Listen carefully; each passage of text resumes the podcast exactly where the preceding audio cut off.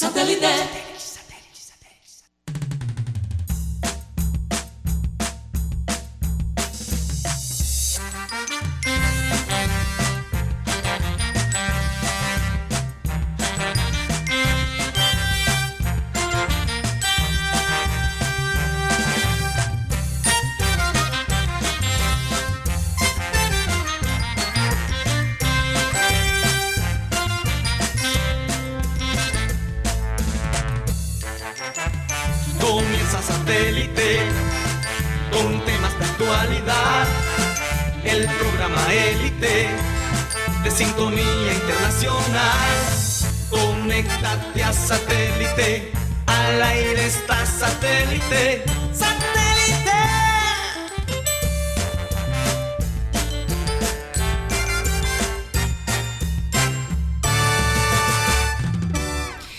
Señoras y señores, bienvenidos a su programa Satélite, hoy 10 de marzo del 2020, y eso lo tengo muy claro, porque ayer andaba como confundida con los años. Pero bueno, de vez en cuando esas cosas nos pasan. Yo creo que son heredadas también. Especialmente un lunes. Los lunes siempre son, Son un poco difíciles de sí, comenzar. como no yo digo, un guayabo exis- existencial. Son los lunes, definitivamente. Se siente. Sí, exacto. No hay duda de eso. Bueno, y como siempre, comenzamos el programa con una frase, sobre todo la primera media hora digital. Y la frase dice así, este es de un señor llamado Anónimo, a quien mucha gente conoce. Sí, qué frase tan chévere tiene Anónimo, como dice Guti. Oye, sí, Habla a muy veces las bien. Habla mejores, muy a veces, bien. a veces las mejores frases, ¿ah? Bueno, abandona lo que es dudoso por lo cierto. La verdad trae paz mental y el engaño duda. Yo cuando leo esta frase, me van a per- perdonar mis hermanos políticos. Sí, Eh, digo hermanos porque a- a- todos somos hermanos en este mundo, Sí. ¿no? venimos de un solo padre. O por lo menos así lo pensamos los cristianos, ¿no? respetando la, la idea de los demás y la religión de los demás. Pero cuando pienso, eh, eh, cuando leo esta frase, me- me- el primer grupo que se me viene a la mente es eh, los políticos. ¿Cómo pueden dormir en la noche sabiendo que algunos roban a los ancianos, a los niños, a los enfermos? Debe ser difícil el sueño de esas Sí. personas que, que roban de una manera indiscriminada. sí. Bueno, también los gerentes de, de la Di Mayor, yo creo que estarían en ese grupo, una especie de políticos también. Entonces, eso es lo que me viene a mí a la mente. Pero O, o gente Mm. que forma parte de- del entretenimiento cuando estafan a la gente Ah, sí. No, eso sí Eh, también. y los Periodistas de un cierto canal que son Ofrecen servicios que realmente no, no son tan buenos. comen- Ay, Sí, sí. Yo creo que todos necesitamos un descanso de ese tipo de, de estas personas. Sí. Gracias, Hito. Pero una cosa sí les digo, esta mañana, de nuevo en mi eh, revisar por el mundo, en mi buscar, Mm, eh, de nuevo, es difícil no ver la palabra coronavirus, coronavirus o COVID-19 aparecerse por alguna noticia. Sí. Porque la cantidad de eventos internacionales que se están cancelando es algo impresionante. Por ejemplo, el diseñador Armani, em, de la firma de Emporio Armani, tuvo que hacer su lanzamiento de la colección a puertas cerradas sin clientes y lo que hizo fue que transmitió el desfile con las modelos nada más. Como lo está haciendo, como lo está haciendo también muchos eh, equipos de fútbol a puerta cerrada, sin, sin aficionados, Eh, y como lo están haciendo, eh, por ejemplo, en, en París, el Louvre cerrado. Las colas para entrar al Louvre eran algo increíble. Ahora Sí. no se ve un alma. Lo mismo el Museo d'Orsay, lo mismo la Torre Eiffel. Pero el primer evento deportivo en los Estados Unidos se canceló, el Indian Wells, sí. que es un torneo de tenis en California, Sí. Palm- cerca de Palm Springs, muy cerca donde va es a ser Coachella, que es uno va a de ser los Coachella. eventos Y- más que ya se dice, incluso Tony Ariza me alertó porque Mm. como les había contado a ustedes, teníamos planeado asistir eh, y estábamos un poco preocupados porque eh, qué íbamos a hacer con esos tiquetes, imagínate Sí, si se cancelaba. Bueno, lo más probable es que le devolvían a uno el dinero. Pero eh, si no se cancelaba, nosotros pensando si de verdad queríamos hacer ese viaje hasta California. Entonces, eh, pero no es allá. tanto, no es tanto eh, porque Estoy lista para trabajar. Ay, y todo está bien palenchín. No es tanto eh, eh, el hecho de que uno se va a sentir atemorizado porque se pueden tomar las precauciones necesarias, pero es el proceso en los aeropuertos. Que ahora los aeropuertos en Estados Unidos son supremamente intensos y en cualquier parte del mundo en estos días, ¿no? Pero ahora con el coronavirus todavía más. Entonces, si vienes de California, que es un punto importante ahora mismo de contaminación, pues con seguridad que te van a estar chequeando y te van a hacer entrar a lo mejor por una puerta especial si llegas a otra ciudad. Entonces, Bueno, y, y eh, esto ha complicado, Guti, las eliminatorias de la selección que viene este Sí. año para el Mundial en Qatar. Cuéntanos un poquito de eso. Bueno, pues sí, lo primero es que están esperando confirmación oficial de Conmebol, pero parece que la eliminatoria que se jugará en marzo, donde jugaba Colombia con Venezuela el 27 y el 31 con Chile en Chile, van a ser aplazadas hasta nueva orden. ¿Qué pasó? Lo- primero que pasó fue que la, la gente en Chile dice que no pueden permitir que gente que venga de Italia, que don- donde hay un foco de contaminación o de, de esa enfermedad, entonces Tan fuerte. ellos dicen que los jugadores que lleguen- vengan de Italia tienen que por lo menos pasar 15 días en cuarentena. o sea, antes de comenzar el partido. Sí, y entonces Colombia está en Barranquilla y viajaría tres días, o sea, no daría los 15 días para estar. Jugadores como Dubán Zapata, Luis Fernando Muriel, David Ospina, Juan Guillermo Sí, Cuadrado. Muchos de nuestras estrellas están en Italia, nuestros jugadores más Y importantes. Chile tiene a, a Eric Pulgar en Sí, Fiorentina, tiene Fiorentina. a Alexis Sánchez, ustedes tienen, Sí. entonces también es complicado. Así que se espera una confirmación de la Conmebol, pero es muy probable que no se juegue esta fecha eliminatoria. Muy interesante lo que están haciendo los jugadores, jugadores en los partidos que se juegan sin fanáticos. Sí, me, me- me estabas comentando Me- eso, me parece. Me conmovió bastante ver a los jugadores eh, mandar mensajes a los televidentes, sí. mensajes de apoyo. Eh, yo creo que era Por un no partido. estar ahí con ellos. ¿Verdad? Eh, eh, yo vi un par- creo que era Sassuolo, un jugador de Sassuolo que metió un gol y con un papel que él tenía ahí guardado, eh, por si acaso metía un gol, mandó este mensaje a los televidentes. Todo va a estar bien, quédate en casa, Fíjate. todo va a estar bien. Y es que eh, la parte que más preocupa, por ejemplo, en el caso de Estados Unidos, la gente dice, tengo estos síntomas, Sí. pero en Europa no necesariamente.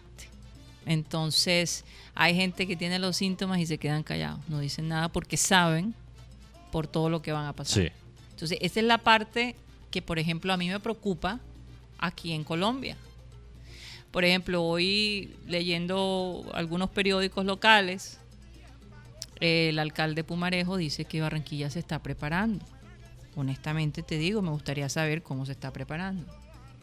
Si están tomando las medidas. Yo pienso que es importante y eh, hay mucha responsabilidad de parte del alcalde de acá que muestre a los ciudadanos lo que se está haciendo, cómo se está preparando la ciudad, porque es que la gente se muere en los hospitales de cualquier gripa, de una vesiculitis, o, o no sé si se dice así, problemas de vesícula, o, o- o- o de, eh, de- de no sacarle a tiempo un apéndice, de apendicitis.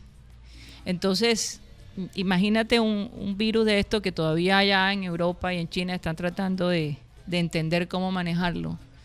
Me cuesta un poquito de trabajo, honestamente te digo, sentirme confiada que las autoridades de salud de aquí van a estar preparadas para una epidemia como esta, como lo hablaba el, el doctor William Sánchez, donde decía, aquí se está haciendo lo mínimo que se hace. Y, y mira, no y hay- aquí hay gente que muere de otras cosas, como el, el dengue hemorrágico y otras cosas que todavía no hemos podido controlar. y- Entonces, sí. imagínate. Entonces, pero ¿por qué preocu- preocuparnos del coronavirus? No es por crear histeria. ¿ok? Que yo creo que es un- una crítica muy válida de los medios. La manera que ellos han creado esta, esta paranoia Ujú, eh, y no es de una manera constructiva. sí. Lo que hay que hacer es aclarar la razón que hay que evitar ahora el contacto social lo más posible en las áreas que están afectadas, la razón que hay que tener planes de contingencia es que no es porque el coronavirus, si a ti te da el coronavirus y no hay muchos que los tienen, vas a estar bien. Mientras que no sea una persona de la tercera edad o alguien con un problema inmunológico, vas a estar bien. Lo más probable es que vas a estar bien. Sí. Pero imagínate el tratamiento.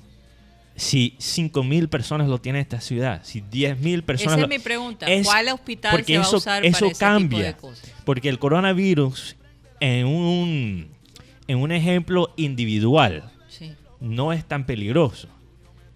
Ahora, el coronavirus, cuando el sistema de salud está fallando, sí es una pesadilla. Es por eso lo que hablaba. Por ejemplo, allá en, en- eh, creo que es en Irán, ¿no? Donde E Irán es un ejemplo. eh, eh, no, no pueden controlarlo, pero precisamente porque Sí. no hay los recursos. Y, hasta, y hasta mira, mira lo que dijo el doctor. Él, él le dio bastante crédito a China, lo que está haciendo China. Pero China tuvo todavía bastante muertos y Ahora, bastante China dice, China dice que supuestamente está contenido. Mm. Pero de verdad, de verdad le creemos a la China que Bueno, que pudo Está evitar, contenido. quizás Bueno, pudo evitar esta situación. esa parte no lo sí. sé. Esa parte no lo sé, pero allá, de nuevo, allá en, en su conciencia, estas personas que están a cargo de este tipo de cosas y pueden dormir y pueden tener paz mental. No, no se puede jugar con la vida de los Sí, ciudadanos. definitivamente, Bueno, definitivamente. cambiando un poquito de tema. tardes a todos. Ajá. Primo Mateo, ¿tú crees que es necesario suspender todos los eventos deportivos en el mundo por el coronavirus? Sí. Bueno, esto es un debate muy importante que está que está al frente del fútbol ahora mismo en Europa. Es continuar con los partidos sin fanáticos o cancelar por ahora el fútbol o posponer. Ese es el debate. Bueno, eh, el debate, o sea, también Mm. pienso que desde el punto de vista emocional, ¿cómo se sienten, número uno, los jugadores jugando así? Sí. Debe ser algo Sin fanáticos. sin fanáticos, no debe ser nada Sí. emocionante. Y por otro lado, ¿cómo está afectando el bolsillo? Porque Claro. entonces abren el estadio, juegan como si los fanáticos estuvieran el mismo costo y no entra dinero. Entonces, eh, eh, eh, es como, como muy... Como, ¿qué, qué pasa con, Sí. cada, con cada equipo? Bueno, tú no? tienes, tú tienes, por ejemplo, Guardiola y Espíritu Santo. ¿Cómo se llama el, el técnico de Wolves? Nuno Espíritu Nuno Santo. Espíritu Santos, que dicen Santo. Santo, que dicen, eh, sí, no Santos, no el presidente de no es el expresidente. Eh, es que están diciendo jugar el fútbol sin los fanáticos no vale la pena. Sí, Que en serio, no vale la pena. no. ¿Qué estamos haciendo? De- quizás debemos cancelar el fútbol por ahora.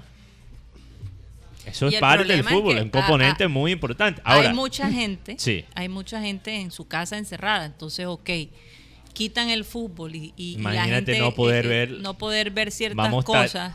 pagando Win más para ver partidos No, viejos, ay, eso todavía más barato. Yo creo que. Sí, exacto. yo, yo creo que. O por lo Ah. menos una empresa, yo no sé si existe otra empresa igual como Winmas. No, yo- yo- Yo creo que ellos son únicos, Bueno, no, no, bueno, el molde. eso no es cierto. En Inglaterra. Dejémosla quieta aquí en Colombia. En, Inglaterra también se paga para ver los partidos, pero como he Sí, explicado, pero el servicio y la de gente allá se queja, pero como he explicado, lo, se quejan porque no han tenido Winmas, es por eso. No, Bueno, no conocen algo. pero, pero, pero escucha, porque te- eh, todavía en comparación con lo que se ofrece en Inglaterra cuando tú pagas, Ujú.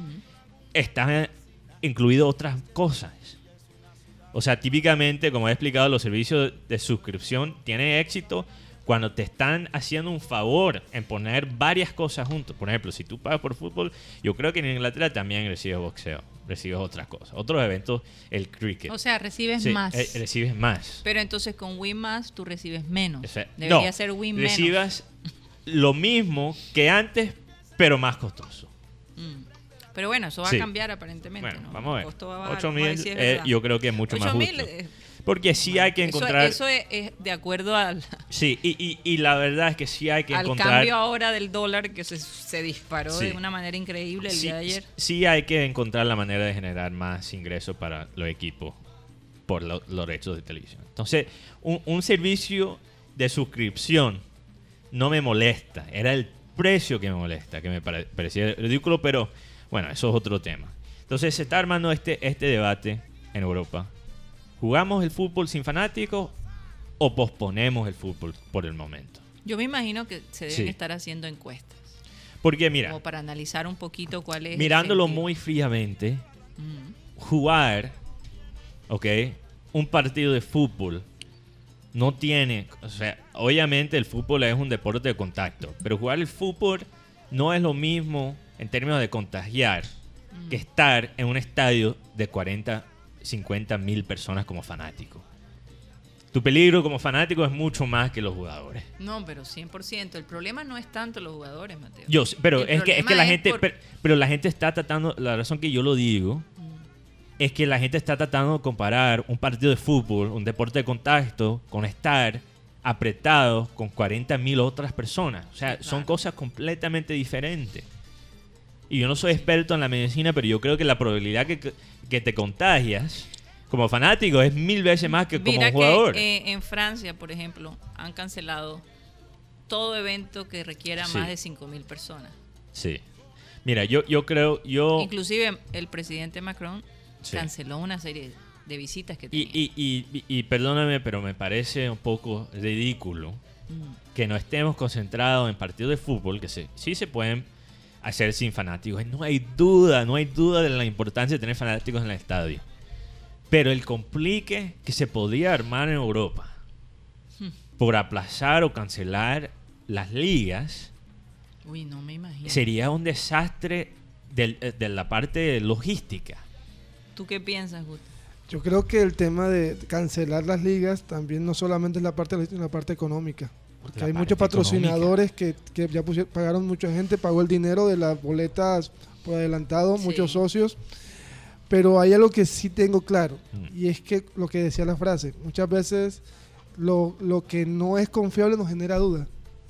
Y como yo decía antes, el nombre coronavirus o C- ¿cómo es que? No, co- COVID, COVID-19 COVID-19. nos, gene- nos genera tanta duda porque no sabemos qué es, porque no sabemos qué la, qué la, qué la hizo formar. Sí. Pero hay enfermedades más fuertes que el coronavirus. Pero como ya sabemos cómo se llaman, entonces Sí. no le damos como tanta trascendencia. Pero, pero Guti, el coronavirus, como mantengo, quiero aclarar eso. El coronavirus en temas de síntomas no es lo, no es lo peor de este mundo, en efecto.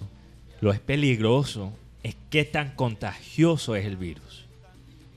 Ese es el peligro. Entonces, ¿qué pasa?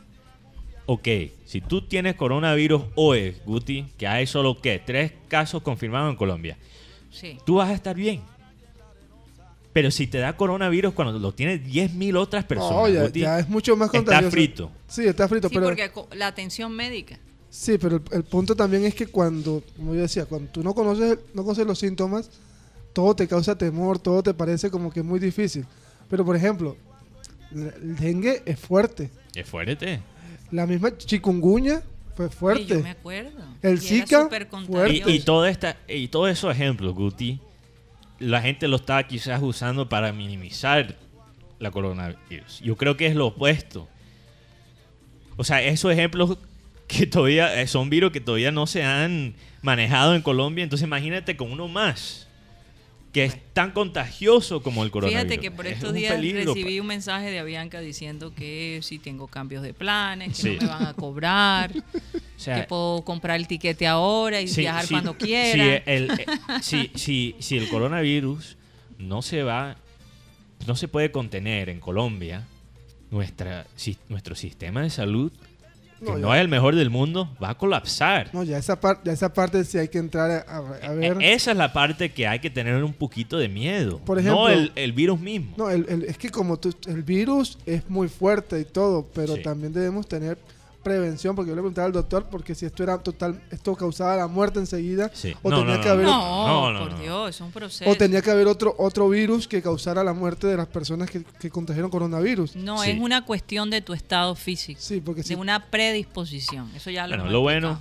sí. hay partido de Champions hoy. Eso te iba a preguntar. Hay partido. de- El fu- por ahora el fútbol sigue. Sí. Hay partidos en Copa Libertadores, Copa hay Libertadores. Copa en Hoy juega el Independiente Medellín contra Boca Sí, bueno, Sí. Hoy tenemos Eh, Campeones actuales de Argentina. de Argentina. Eh, tenemos American de, América de Cali contra la Universidad Católica de Chile. sí, en Chile. Mm, Así equipo que- de aquí alguien, Pasó un al- traicionero que tenemos aquí en este equipo. Sí. Se sigue viendo la. Un costeño chimbiado ahí que está...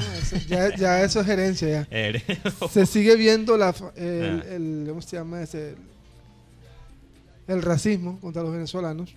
ok. Porque un- el arquero suplente de, de América, Joel Gaterol, de nacionalidad, venezolana y los chilenos no permitieron que el jugador pudiera jugar con América. Wow. Entrar al país por lo menos. Bueno, los partidos son Libertad de Paraguay contra Caracas Fútbol Club, Ajá. Palmeiras Guaraní, Boca Juniors Medellín, Universidad Católica América de Cali, Santos de Brasil, Delfín de Ecuador y Bolívar de La Paz contra Tigres de, Argentina.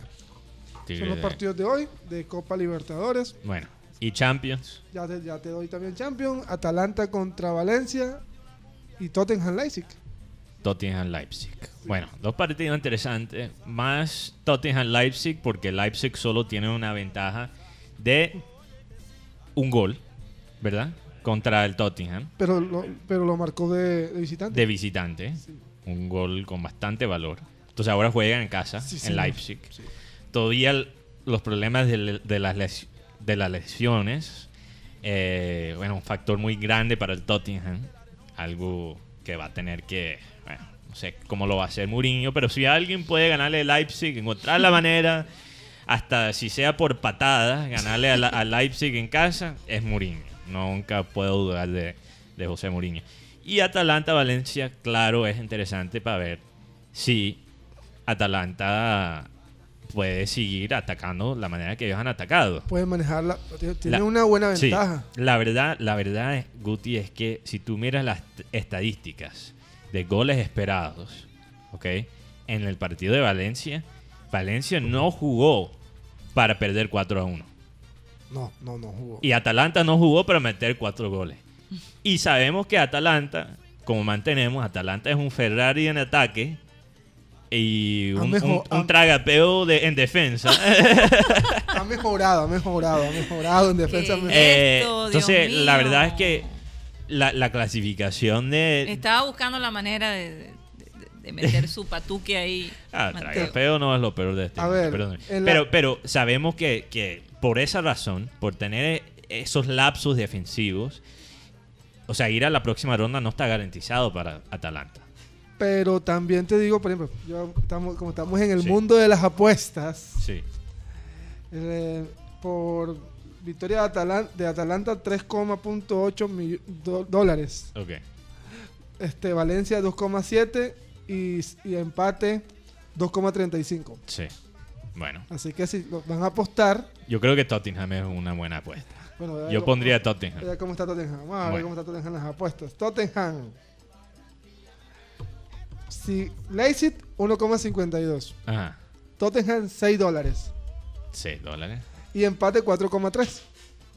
Yo, yo le he puesto a Tottenham ganar el partido. Y hablando del partido, vamos a hacer la pequeña po- pollita aquí. Sí. Ah, sí. ¿qué- ¿Cómo ves la Pero vaina, Karina? apostamos con dinero. Con dinero. No, diciendo, no, Guti, no, no, no. Ah, Oye, pa- Guti se está poniendo. No, lo que, lo que hacíamos antes. Proyecto Ah. dañar Guti 45%. No ya está hablando de apuestas. Ya. bueno, ¿cómo ves la vaina, Karina? Tú, Entre- tú en- que eres como me- medio psíquica, ahí, ¿cómo ves lo? Entre Tottenham y, Y Leipzig, un equipo alemán. le voy al alemán. Al alemán. Sí. Y Eh, Valencia, Atalanta, que está ganando. 2-1. 2-1. 2-1. 2-1. Bueno. Ganando. bueno, Atalanta ganó el primer partido contra Valencia 4 a 1. ¿Cómo ves la cosa? Yo creo que Atalanta sí. Atalanta. 2 a. No sé, 1 a 1 lo veo así. Como 2 a empate. 2. Yo digo como un 2 a 2. Yo, yo digo un empate. 1 a. 1. Yo también voy con empate, Guti. ¿Qué piensas? Yo Antes voy, de empalmar me aquí voy con, Carolina. el Tottenham Ajá. 2 a 0. 2 a 0. Atalanta-Valencia. En los últimos partidos, Valencia ha marcado más de 7 goles en los últimos partidos. Y Atalanta es un equipo que marca muchos goles. Así que eso va 2 a 2. 2 a 2. Bueno, Mateo, esperamos los resultados. No, yo no voy a decir nada. Parece que César Julio Sí. Eh, dice. A Valencia- 3 a, 1. Sí. Atalanta contra Atalanta. Y Tottenham 3, 3 a 2. a 2 contra, contra Leipzig. Leipzig. Oye, buena. Yo, yo creo que estoy como... con- yo concuerdo con, con Y- César Julio. Bueno, aquí. y él sigue bastante el Y, Sí, la, fútbol sí, sí. y la zona de allá. No, no, no, no. Mejor no, me- no nos metemos con él. Sobre todo con el colado de América que Sí, tenemos no, aquí. no, exacto. Y no lo voy a nombrar, no lo voy a nombrar. Pero empieza por. Le voy a hacer ese favor. No lo quiero humillar porque de verdad es una vergüenza. Pero bueno, ahí, ahí Vamos queda. a ver qué papel hace el América cuando no tiene a, lo, a la gente... No voy a decir. Los costeños te enviaron. Ok. No, no estoy- me refiero a que, a que en la Copa Libertadores la gente que dirige eso es aparte, ¿no? Sí, Entonces eh, no hay beneficios para ciertos equipos. Bueno, eso es verdad. Entonces, Eso vamos a ver cómo Un- les va. Una muy buena observación. Bueno, y eh, nos vamos a ir a un corte, un pequeño corte para eh, empalmar con el sistema cardenal a la 1 y 30. Ya regresamos. con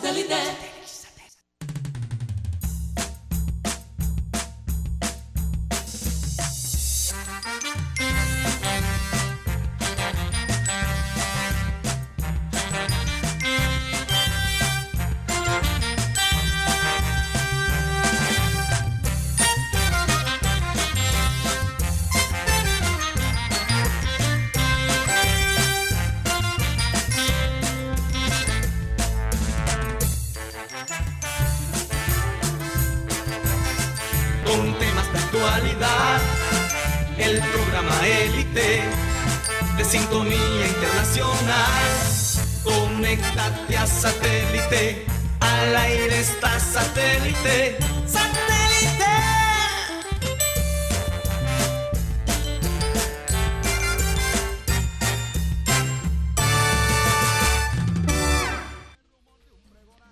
Señoras y señores, bienvenidos a programa satélite nuevamente. Ya empalmamos con Sistema Cardenal. A la, ahora mismo es la 1 y 30 en punto. Y bueno, con nosotros se encuentra Benjamín Gutiérrez, mejor conocido como Guti.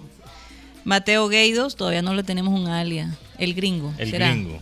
Un gringo sin filtro. Sería. Un gringo sin filtro. No sé, no sé. Pues tú Ahí eres más costeño que gringo, la verdad. Ah, Bueno, nuestro querido Yeyito, nuestro Mm. robot periodista, que pregunta de vez en cuando. sí, a veces mete la pata, como se dice.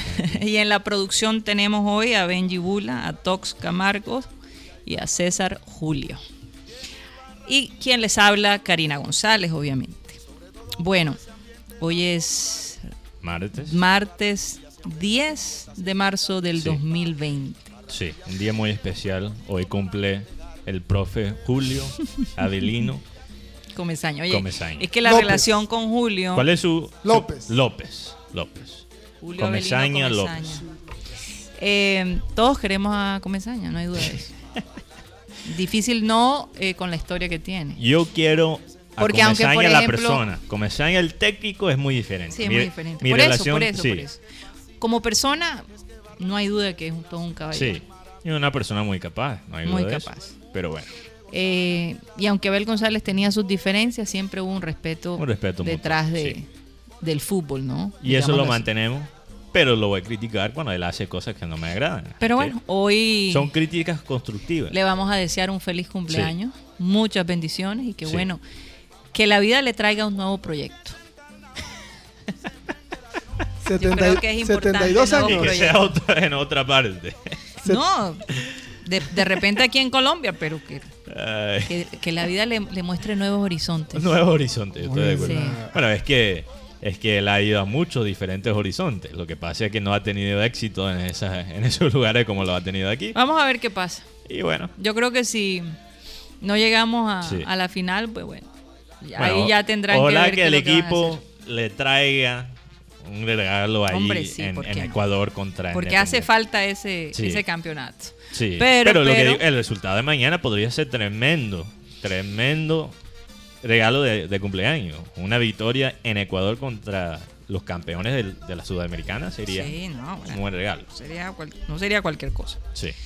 Pero bueno, vamos a, a, hablar un poquito de deporte, Bueno, como siempre lo hacemos. Antes de eso, Sí. corresponsales Ah, por internacionales. favor, por favor. ¿qué me un saludo muy Estoy muy emocionada hablando Muy- de fútbol claro, y de deporte. Hay, hay entonces- muchos temas, hay muchos temas. Bueno, yo recuerdo que, Sí. que Abel González, cuando comenzaba el programa, él trataba de decir a todo el mundo y a veces se le olvidaban Oye, sí. nombre.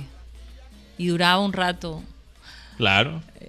hablando de ellos y A- a- a- quién hace- faltaba y Bueno, quién mañana ah, podemos contar un poquito más de eso que mañana es Remember Time. Sí, sí, sí. Pero voy a ir de con eso la mismo. lista. Pero vamos con esa lista Sí, sí, sí. importante de nuestros reporteros internacionales. Bueno, un saludo muy especial para bueno, nuestros oyentes que ahora nos sintonizan por Cardenal 1010 AM.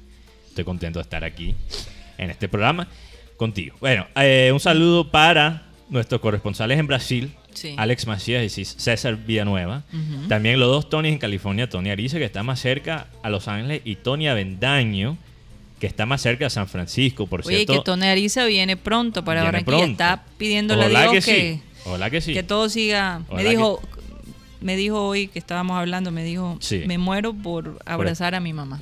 Ay, qué lindo. Entonces esperemos que eso pase. Qué lindo, ojalá que sí, Tony.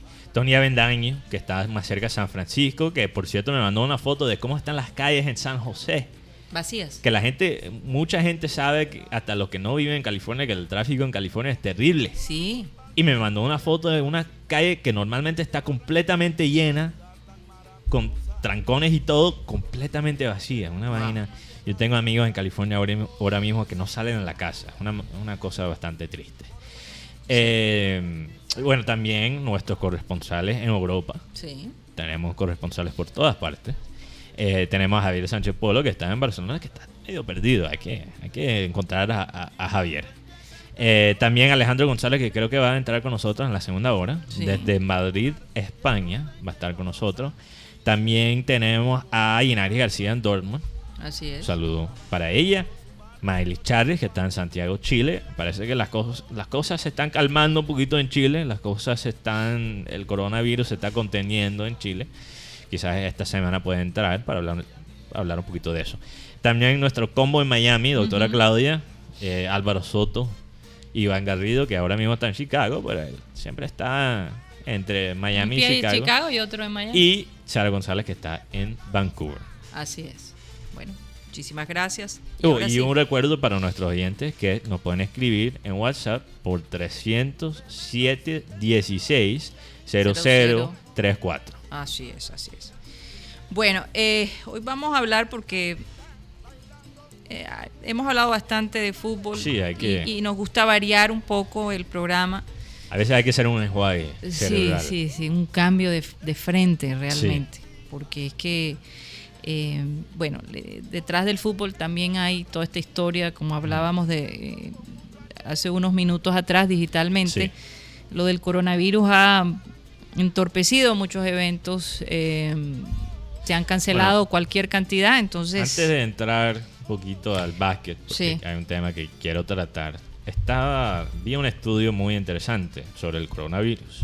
No sé si les puede ayudar a alguna persona que nos esté escuchando. Ujú. Pero aquí dice, orgasmos fortalecen al sistema inmunológico para prevenir al coronavirus. Esa no me la esperaba. Los orgasmos, parece. Ayudan Un al orgasmo, sistema. un orgasmo y un jugo de naranja. Quizás te puede ayudar, prevenir la vaina. Entonces, no sé. Interesante, un estudio que se hizo en la clínica de Essen, en Alemania. En Alemania. Los orgasmos elevan los niveles de dopamina y esos te ayudan a estimular el sistema inmunológico. Bueno, y como hay tanta gente quedándose en casa, Imagínate. entonces digo, bueno, no está Bueno, en la chévere oficina. para las parejas, pero para los, que están solteros, Bueno, ahí sí ya. busca pareja rápido, rápido, busca No, pareja. aquí, tengo, aquí tengo otra. Ah, También es un poquito Ah. curiosa. Ok. mm. Aquí. A ver si lo puede decir, porque No, es, es- es muy Guti se sonroja. Investigadores encuentran Sí. en la marihuana la posible cura al coronavirus. Ah, interesante. ¿Pero qué? ¿Cuál- ¿Tomándola qué- ya procesada No. o fumándola? Dice. es, una, es una vacuna. Una vacuna de marihuana. Sí, dice. ¿Puede estar en la marihuana la cura frente al coronavirus? La respuesta es sí, afirmó John Afelay, líder del estudio llevado a cabo según el testimonio de estos investigadores. La molécula THCV de la planta de cáñamo es capaz Ah. de matar al virus si se administra de la forma correcta. Por eso la enfermedad ha nacido en China, porque allí apenas se consume marihuana y el virus escampa a sus anchas en el cuerpo de los asiáticos, confirmó Afelay. Wow. Oye, y, y pero, la gente, pero, pero en California. y, la gente que se burla de los marihuaneros. Pero si te pero es fumas que, un- pero eso te digo, en California, eh, donde la marihuana Bueno, es legal. En, California donde se fuma marihuana y bueno, hay Hay- fama de, del- La- ah, de la actividad sexual en, en California. Y Una también, cosa sí te digo, que la, la juca, ¿no? Ah. esta- esta- Ah, esa es otra y todos esos cigarrillos electrónicos que hay gente que comparte Sí, que compartan. cosas. El mate. Este, últimamente ya tú no vas a Está poder una hacer fiesta, eso. después uno trae, ah, loco, No, y por otra cosa, el cuento de eso, eh, los chicos Ah. que, que van a una fiesta y de pronto pasan una noche agradable con una dama, no saben, o viceversa, Sí. Sí. Qué pasa allá. Pero por lo menos, si eso pasa, por lo menos su sistema inmunológico, según este estudio Bueno. alemán, están bien, Bueno, ¿verdad? sigue- Entonces, sigue- quizás lo pueden aguantar. Sí, sí, ojo, no, No sé. no estamos diciendo que haya Ah. que hincharse a porros para no contraer el coronavirus, pero sigue con el 0,02 gramos de THCV inyectados por vía Ah, intravenosa. O sea, no te, no Reduce te, la- ele- no te eleva propiamente. reduce las posibilidades de, en un 25%. Sí. Asegura que dieron con la posible cura experimentando con ratas infectadas. En Mm. total hemos trabajado con más de mil ejemplares y los roedores que recibieron una dosis, dosis mínima de THCV se curaron en menos de 24 horas, culminó. Aquí, Bueno. aquí dos comentarios del chat de YouTube que me, parecía, me, me parece bastante interesante. Eh, Maelis Charlie, que es nuestro corresponsal, nos escribe, saluda a todos en la mesa. Aquí se fuma mucha marihuana, ella está en Chile. Ay, Claro. Y ya tenemos 17 casos. Bueno, quizás podrían ser 40. Pero, Entonces, pero yo creo que no es propiamente fumarla, recuerden eso. es algo en la... Sí, claro. sí, sí, es diferente. Y Nina cosa. 12, nuestro corresponsal Zen, yo creo que ahí le podemos poner ese título. Correspons- corresponsal Zen. Zen, corresponsal budista. Ella dice, pues el domingo hubo marcha feminista, con o sin coronavirus. Las chicas salieron a manife- manifestarse. Interesante. Sí, sí, Bueno, sí, muy valientes, ¿no? muy valiente. Muy valientes. Muy valiente. Eh, esta tarde, en el programa vamos a tener también a Freddy Escalzo. Sí. Eh, eh, un tema muy interesante va a tratar. Él es psicólogo y es precisamente de los deportistas resilientes, Ah, de esos que superan no solo el aspecto externo, pero el aspecto interno. Sí, ¿cuáles son las diferencias? ¿Cuál es la diferencia? Entonces va a ser un Sí. tema bastante interesante porque precisamente, por ejemplo, nosotros tenemos aquí un jugador que su hija eh, tiene cáncer y está luchando con eso. sí. Eh, sería interesante en futuro saber cómo él está manejando ese estrés. Bueno, no también, es fácil. tan- ¿no? también tenemos otro jugador que tiene quizás una motivación ex- extrínseca Ajá. ¿Cómo qué? Para meter goles. Pero ahí lo tocamos Pe- con Freddy. Eh, Freddy en, en- Estás hablando de un estímulo externo. eh, externo, un estímulo externo Así es. que se llama la plata. ¿Verde o amarillo? Verde, Ah, verde. ok. No, Bueno, morado. ah, que bueno, se dice aquí que los billetes son verdes. No, bueno, hay hay- hay verde, hay yo morado, Nunca hay he visto azul. un billete verde en Colombia. No, sí lo- ¿Cuál sí, es el verde? El de 100. El- ojalá, por, Ah, eso, ¿verdad? por eso nunca lo he visto, ¿no? He Es más, te, 100. te cuento algo. Sí, es, son, son muy escasos, es- no es, que es- te los... El billete de 50 es el Tiene más bastante popular. billetes de 100. es tan, es tan grande que Ah. es difícil que pase, se salga por el cajero, por la ranura del, del cajero electrónico. Entonces, Mm. Bueno, sí, parece, parece que Guti tiene muchos billetes de No, 100. no, no. Me- si Es- nos escriben por WhatsApp, les doy la dirección de su casa. y un recuerdo que nos pueden escribir 307 16 0034. Pero Mateo, Número de WhatsApp. hubo una, una época donde un jugador Ajá. de Junior tuvo cáncer. Tuvo cáncer. Johnny, Johnny Vázquez. Johnny Vázquez tuvo cáncer. Sí, ¿verdad? y, Se me había y- olvidado eso. y- y Dios metió su mano y lo Sí. sanó a ese muchacho. Wow. Y, y volvió a jugar fútbol. Fíjate, Tremendo. fíjate. Así que mucha gente, cuando la gente dice no, que el Junior no se preocupa por sus jugadores, pues yo le cuento que Junior en los últimos años ha mejorado es- esa práctica. Y hoy, y no solo con los Qué jugadores. bueno saberlo, qué bueno No saberlo. solo con los jugadores. Eh, pero bueno, aquí hemos hablado bastante del fútbol, eh, hemos hablado...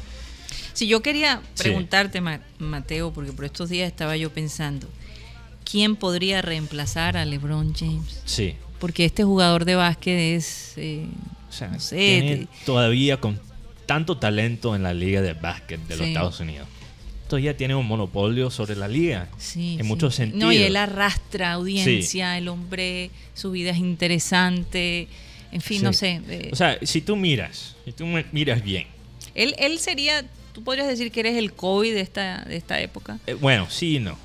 Eh, tiene estilos muy diferentes, muy diferentes. Pero si tú piensas bien, bueno, yo creo que Kobe, por ejemplo, y, y esto lo expliqué cuando muri- falleció Kobe, Sí. él quizás le abrió el camino para un personaje como LeBron. Porque en los Estados Unidos, si tú de verdad piensas bien, ¿cuáles atletas están al nivel de los futbolistas? Sí. De los Ronaldos, de los Messi, Ujú. de hasta, hasta alguien como Mo Salah. Bueno, los jugadores de fútbol americano. No llegan a... El único, el único que está por ahí es Oh, Tom Brady. En, en- en cuanto a popularidad. Popal- o sea, impacto global. Ah, ok. Sí. ¿Cuáles atletas en los Estados Unidos que todavía es el mercado Bueno, el más básquet- grande de el básquet- deportes? el básquetbol, definitivamente. pero ni siquiera, o sea, es LeBron. Sí. LeBron es uno de los, yo creo que yo podría decir con confianza, que es el único atleta ahora mismo que tiene la presencia global que tiene Ronaldo y Messi. Es el único en los Estados Unidos, en mi opinión. Yo Pero creo que si sí. él se va, Pero entonces deja un vacío. sí. Pero Porque digamos, ¿cuánto le falta a LeBron como para retirarse? él tiene 35 años. Ah, ok. Y bueno, la narrativa. par de años más. Exacto. La narrativa ahora, y, y para los que siguen el, el básquet, Sí. saben que al final de cada temporada hay el premio MEV eh, MVP, MVP. MVP, MVP. jugador más valoroso de la liga. Bueno, Guti te lo está traduciendo en inglés. Sí, me lo estás, gracias. MVP. Se cambiaron los papeles aquí, ¿cómo les parece? Casi falta muy poco para la postemporada, los playoffs, como se dice en inglés. Sí. faltando solo unas semanas para el- básicamente ya la fase eliminatoria para llegar al final, Sí. para ganar el campeonato. El- el- la narrativa de casi toda la temporada ha sido que Giannis Atukempo, el jugador que viene de Grecia, que juega para los Bucks, los Venados de Milwaukee, Sí. era el MVP, sin mucho debate. Y ahora LeBron ha entrado a la conversación. Y se vuelve la narrativa porque LeBron tiene cuatro MVPs y Michael Jordan tiene cinco. Y esa siempre ha sido la comparación de LeBron, Michael Jordan. El- Sí. La referencia Sí, a su grandeza Sí. es Michael Jordan. Entonces, yo creo que yo creo que los periodistas ahora con este esta conversación que se está acumulando se lo van a dar a LeBron. No, y no y si tú hablas de estadísticamente, yo creo que Giannis se lo merece. Pero muchas veces, con muchos premios, como pasa como, eh, con el balón de oro en fútbol, No es solo estadísticas, no es solo lo que hace en la cancha, a veces es el impacto. Es simpatía. Es el impacto, legado, todo eso son factores también. Y el LeBron, eh, yo creo que eso lo va a lle- llevar a ganar El quinto. el, el MVP. La realidad es que LeBron tiene 35 años y está de una lesión a básicamente que se acaba su carrera. Con una lesión grave, su- ya a esta edad su carrera se podría acabar completamente. Mm. Es la Wow. verdad. Él ya ha entrado en esa época. Sí. ¿Ok? Ya tenemos que pensar quién va a ser ese próximo estrella. ¿Ok? No solo estrella, perdón. Superestrella. Porque en, en la NBA hay muchas estrellas. Hay James Harden, hay Giannis, hay Russell Westbrook. O sea, hay... hay, hay- Bueno, pero fíjate, yo diría que, por Sí. ejemplo, Serena Williams sí. Es un impacto global, Y un impacto global, pero si como tenis. Pero, pero te voy a decir, Serena Williams no tiene todavía, o quizás ya no lo tiene, porque ya está terminando su Mm. sí, carrera. está terminando su carrera. ¿Verdad? Y ya vemos el declive de Serena Williams. Sí. Pero LeBron no para de jugar bien. No para de dominar la liga. Entonces, por eso o sea, todavía pero está. igual la Serena gente- sigue ganando torneos. Sí, pero ya no como antes. No te- una y Tiger Woods lo era también en su En mejor su momento. mejor- Una, momento, una sí. pregunta, bueno, dos preguntas sobre LeBron. La primera pregunta, Yo diría que Tiger Woods y, y- En su mejor momento su era mejor así. momento. porque No, ¿quién total. no conoce a Tiger no, Woods? No sé si viste que, bueno, una información que salió del cine, donde LeBron James va a ser el, el de Space Jam 2, pero sus contrincantes no van a ser monstruos del espacio, sino personas malas de Warner. Como la, bueno, está- va a estar la máscara que va a ser el referee, Sí. está- va a estar el Joker va a estar Buttermore, van a estar varios personajes que van a ser el equipo contrario. Y lo otro, con la muerte de Kobe Bryant, Sí. ¿qué persona puede tomar este, este, este espacio que dejó Kobe Bryant? Bueno, eso ya es otra cosa. Porque el espacio de Kobe Bryant va a ser muy difícil de encontrar. Yo- como ya he mencionado, un jugador que ha invertido tanto en el talento joven, Sí. no se, o sea, eh, eh, no solo en el básquet, pero en cualquier deporte era tan único. Yo no veo a alguien que ahora mismo, por ahora, Por ni ahora siquiera. LeBron mismo, que podría influir en la liga, en los jugadores que están entrando, como lo, lo estaba haciendo Kobe Bryant antes de, de morir. Bueno, ¿y Pero qué tal, uno qué de esos- tal Jason ah, Bueno, eso es lo que iba a mencionar. Eso es lo que iba a mencionar. Jason de los Tatum. Celtics? Jason Tatum es un tal jugador joven que entrenó con Kobe Bryant. Mm. ¿Cuántos Jason años tiene Jason Tatum? acaba de cumplir 22 años. Imagínate. Súper joven. Este año fue su primera vez como All-Star. Que por cierto, escuchando eh, los Sí. familiares de uno de los jugadores de los Celtics que estaban detrás de Sí. nosotros, decían que la familia de Jason era increíble. Increíble, bueno, por ahí voy. Es- un, es un factor muy y él importante. como persona también. Definitivamente. Él es una persona especial. Y él es un jugador bastante especial. Jason Tatum, a los 19 años, llevó a los Celtics de un partido a los finales de la NBA. Ahora, la temporada pasada quizás se frenó un poquito su desarrollo. Sí. Ahora hemos visto esta temporada para los que siguen. Porque yo quiero empezar Pareciera a que nadie lo darle bulla a este nombre. Porque para Sí. la gente aquí que son fanáticos quizás más casuales de- del básquet, quiero que ellos empiezan a escuchar este nombre Jason Tatum porque es, es un nombre que vas a empezar a escuchar bastante. ¿Ok? Él no solo ha brincado a otro nivel este año, ha brincado como tres diferentes niveles. Él es un jugador completo. De todas las maneras. Si estamos hablando de quién podría ser el próximo Kobe en estilo de jugar y en lo que pasa en la cancha, es Jason Tatum. Es la verdad. Es un, se ha desarrollado como un defen- defensor. Él es como en, en el fútbol. Cuando tú ves a, por ejemplo, un defensor grande como Van Dyke, que de pronto sale a- de nada, sale como si fuera, si no estuviera ahí y Mm. tapa un pase. O sea, él, él tiene un, no solo es talentoso, es inteligente. Sí, sí. Y bueno, su Y familia tiene, y tiene mucho carisma con la mucho afición. carisma, sí. Y él es un él es un jugador que antes le faltaba un poquito de personalidad, no porque no estaba ahí, estaba ahí escondido, Sí. pero le faltaba confianza. Bueno, me imagino que él quería demostrar quién era primero para... Pero es que él ni siquiera sabía, yo creo que quién era, ahora él sabe su Mm, potencial. su potencial, y, sí. y- y su techo, porque en básquet se usa mucho esta frase, el techo de un jugador, The Ceiling. the ceiling. ¿Dónde puede alcanzar un jugador? Mm. ¿Cuál sería, o sea, su potencial máximo? Sí. Porque ahora la analítica en básquet es bastante avanzada. Se puede hasta predecir cuántos puntos va a meter. Está llegando casi al béisbol. No En sé ese- si tenemos las estadísticas de él. No, Sí. aquí, aquí solo veo que tiene, tiene un hijo, Sí, tiene un Imagínate, a los ya. 22 años ya tiene un hijo. Christopher Ta- Tatum. Sí, de San Luis, Missouri. Para los que de pronto no están entendiendo, se escribe T-A-T-U-M. T-U-M. Tatum, se suena. Tatum. Tatum. Sí. Y, y por lo que Sí. puedo ver, usa el cero. Usa el número cero, que es muy, no, es muy común. Me, me parece particular. Sí. Pero yo creo que él usa el cero por Bradley Beal, que juega en los Wizards de Washington, que es de la misma ciudad que Tatum, St. Louis. Pero a- a- déjame terminar el punto, Guti. Su, su, su techo, su techo, o sea, no existe. Sí. Él puede ser el mejor jugador de, de la liga NBA, pero no depende de su, de su talento, depende de sus ganas, de su motivación. Sí. Y eso ha sido la queja un poquito con él. Y ya, ya no me puedo quejar de eso. O sea, él está jugando desde que murió Kobe, que era Claro. su mentor y su ídolo. Él ha, jugado- eh, ha- sido una persona diferente. Yo creo que, eh, y conecta a lo que vamos a hablar, Es que no hay duda después de un... Sí. Exacto. Lo que vamos a hablar con, con el... la adversidad. con Freddy Escalzo. Sí. No hay duda que la adversidad te hace cambiar, eh, te hace tomar la vida un poco, aprenderla a disfrutar más, porque no hay duda que estas personas cuando están en, en- en esto- estos equipos donde han pagado mucho dinero por ti, son muy privilegiados. Hay mucha gente queriendo estar en esa misma posición. Aquí un oyente, Entonces- rápidamente, un oyente por YouTube Sí. nos escribe, nos pregunta, ¿qué de verdad hay que murió Jorge Oñate?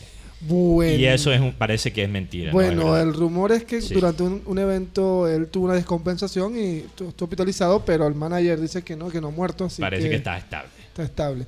Oh, Pero, wow, pero bueno. un- una frase que marcó el Pero de ayer- Jorge Oñate, tú estás hablando del cantante, del cantante cantante vallenato. Hay que vallenato. explicar. Entramos otra vez al... eh, Karina, qué importante es la familia en Ronaldinho.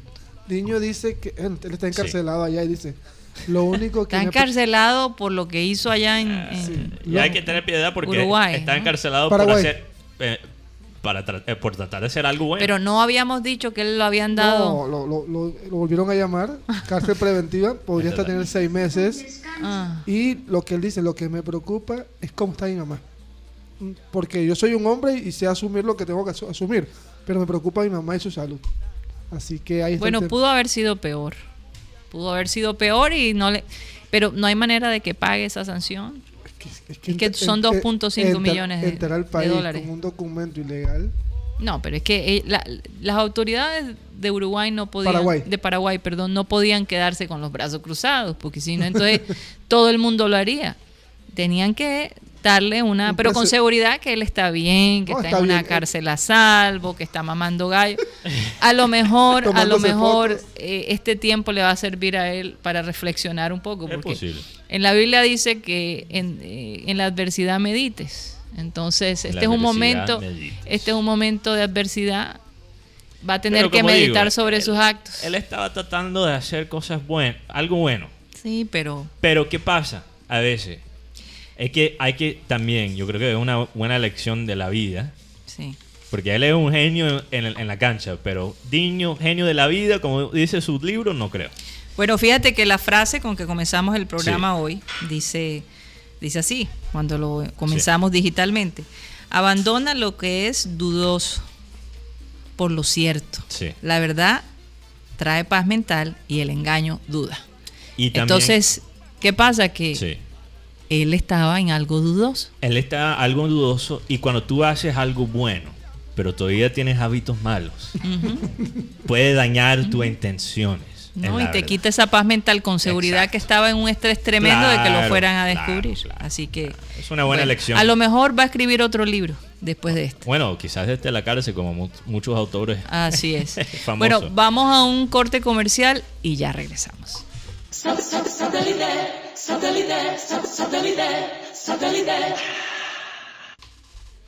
Bueno, estamos de vuelta a su programa satélite. Ya tenemos aquí con nosotros a Freddy Escalzo, psicólogo. Educador, bueno, la lista es larga. Pero de que sabe, sabe el hombre. Así que mm, ya vamos a seguir contigo, Freddy, bienvenido. Y vamos a saludar a todos esos oyentes que nos escuchan Sí. por los medios digitales, por. WhatsApp, por todos lados. Claro. Adelante, Mateo. Bueno, saludo a nuestros fanáticos por Facebook. Recuerdo a nuestros oyentes radial que nos pueden escuchar como Abel González Satélite en nuestra transmisión de video en Facebook. Eh, está Pedro Pico desde Houston, Texas.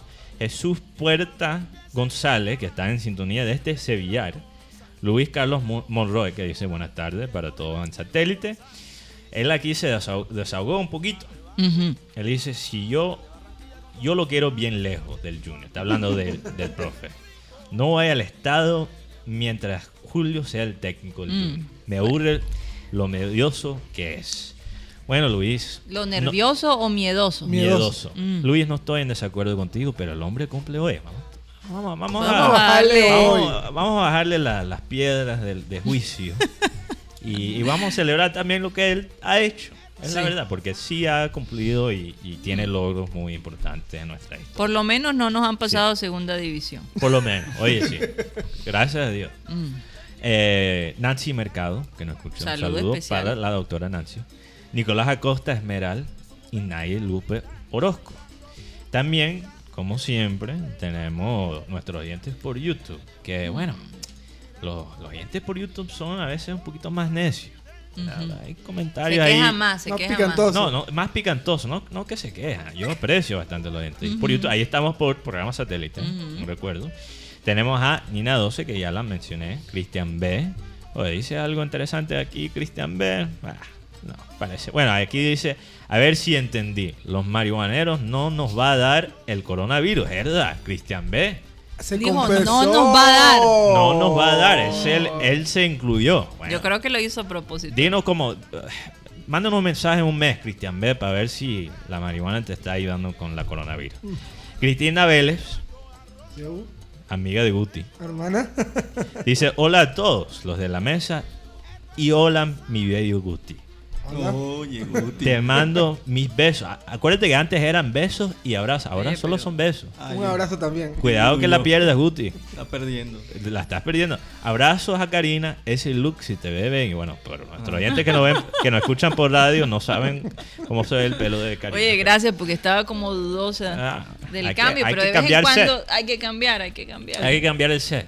Hay que Gracias. cambiar el pelo. Gracias, El Cristina. cabello. Yo de verdad que me gustaría conocer a Cristina. Vamos a ver. Vamos, vamos a conocerla. Yo mañana me voy a pelar completamente. Oh, Eh, hay que hacer cambios drásticos. Hay que hacer la vida interesante. Sí. Eh, Maelis Charles, que ya la mencioné. Maelvis Leal Ortega. También Javier Pacheco. Javier Pacheco nos escucha de Maicao, Guajira. Ay, ay, Oye, ay. y hay alguien Sí. por WhatsApp que nos escribió Bueno, que está en Mérida. Ah, ok, perdón, hay que- perdón. Ay, Hay que, Mike- hay que dedicarle el tiempo al de YouTube. Si no, se ofendan. Y el que recibe los mensajes soy yo. En Maicao es inmortal, ¿oíste? Mateo? Lady Bolívar, si tienes quejas. En Maicao es inmortal. ¿Ah? En Maicao es inmortal. Y Mike, ok. Porque si, hace, si aquí hace calor en Maicao. Estoy- bueno, la- la- entonces, están bien. Están bien. Con la coronavirus están bien. Según los doctores que dicen que el, el calor lo, lo aleja. lo aleja. Eh, Javier Pacheco, como ya dije, José Atencia, que está desde New Jersey, Luis Cassiani, Fanny Araque, David Palacio Vuelvas, que dice, se ve muy elegante la doctora, en referencia a Karina, y Iri González, Dos puntos, qué que- bueno. que dos puntos muy buenos. Iri González, que nos escucha desde Panamá. Un saludo muy especial para él. Oye, un saludo para el tío Freddy allá en Acariba, Sí, Venezuela, Freddy definitivamente. Otro Freddy. Freddy, sí, otro Freddy. Otro Freddy, sí. Bueno, hablando de adversidad, él es un muy buen ejemplo cómo, cómo actuar en, en frente de la adversidad. Sí, porque eh, Él no nuestro, cambia. nuestro psicólogo aquí viene colombiano, Sí. venezolano. Bueno, dos oyentes que quiero Así. saludar. ¿Mencionaste los de WhatsApp? Eso es lo que por Ah, WhatsApp. ok, ok. Eh, desde Mérida. Mérida. Ah, Mérida, perdón. En Venezuela. Venezuela, sí. Venezuela. Hemos estado ahí. oyentes por todas partes, lo he dicho muchas veces. Heider Pérez. Un saludo muy especial para él. Y también a Milagro Zamudio, que nos escribe desde el barrio San Felipe. Excelente. Ella dice saludos para Cari, Mateos, Benja y por supuesto, Gito. Oh, Gito tiene mucha... Tiene, Gito tiene su tumbado. Oye, pero y es peligroso porque ¿A quién imagínate, tumbó? apenas ahora tiene 12 años, imagínate a los 20. ¿verdad? también me gustaría, también me gustaría que la gente nos escribiera ah, por WhatsApp para Sí. que nos dijera, para que nos diga qué otros temas Sí, les gustaría sugerencias, escuchar, sugerencias, to- todas las inquietudes que tengan, de verdad Sí, que Si nos quieren mandar audios, por, También. mientras que no tenga vulgaridades. Audios claro. filtrados. Sí, audio filtrado, claro. Le- Exacto, Le, exijo entonces- eso. Pero desahógate con nosotros. Tenemos, Hombre, sí. tenemos que tener un confession time, yo digo. Uy, qué Con- día. confesión time. Esa es una que, excepción. la- que, que- que los oyentes nos escriben anónima, anónimamente. sí, claro. Y podemos leer los comentarios. ¿Qué piensan de Oye, esa eso me parece chévere. Bueno. No tiene que poner su nombre, simplemente sí, manda el mensaje. Desahógate con nosotros. Sí, eso me parece excelente. Bueno, vamos a darle la bienvenida nuevamente a Freddy Escalzo. Qué tema tan interesante.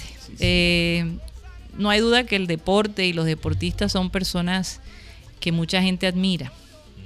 Y poca gente sabe, a no ser que tú seas un fanático que hasta persigas a, los jugadores y te metas y averigües de su vida íntima. Realmente poca gente sabe lo que estos deportistas tienen que atravesar cuando una lesión se les viene, tanto a hombres como a mujeres.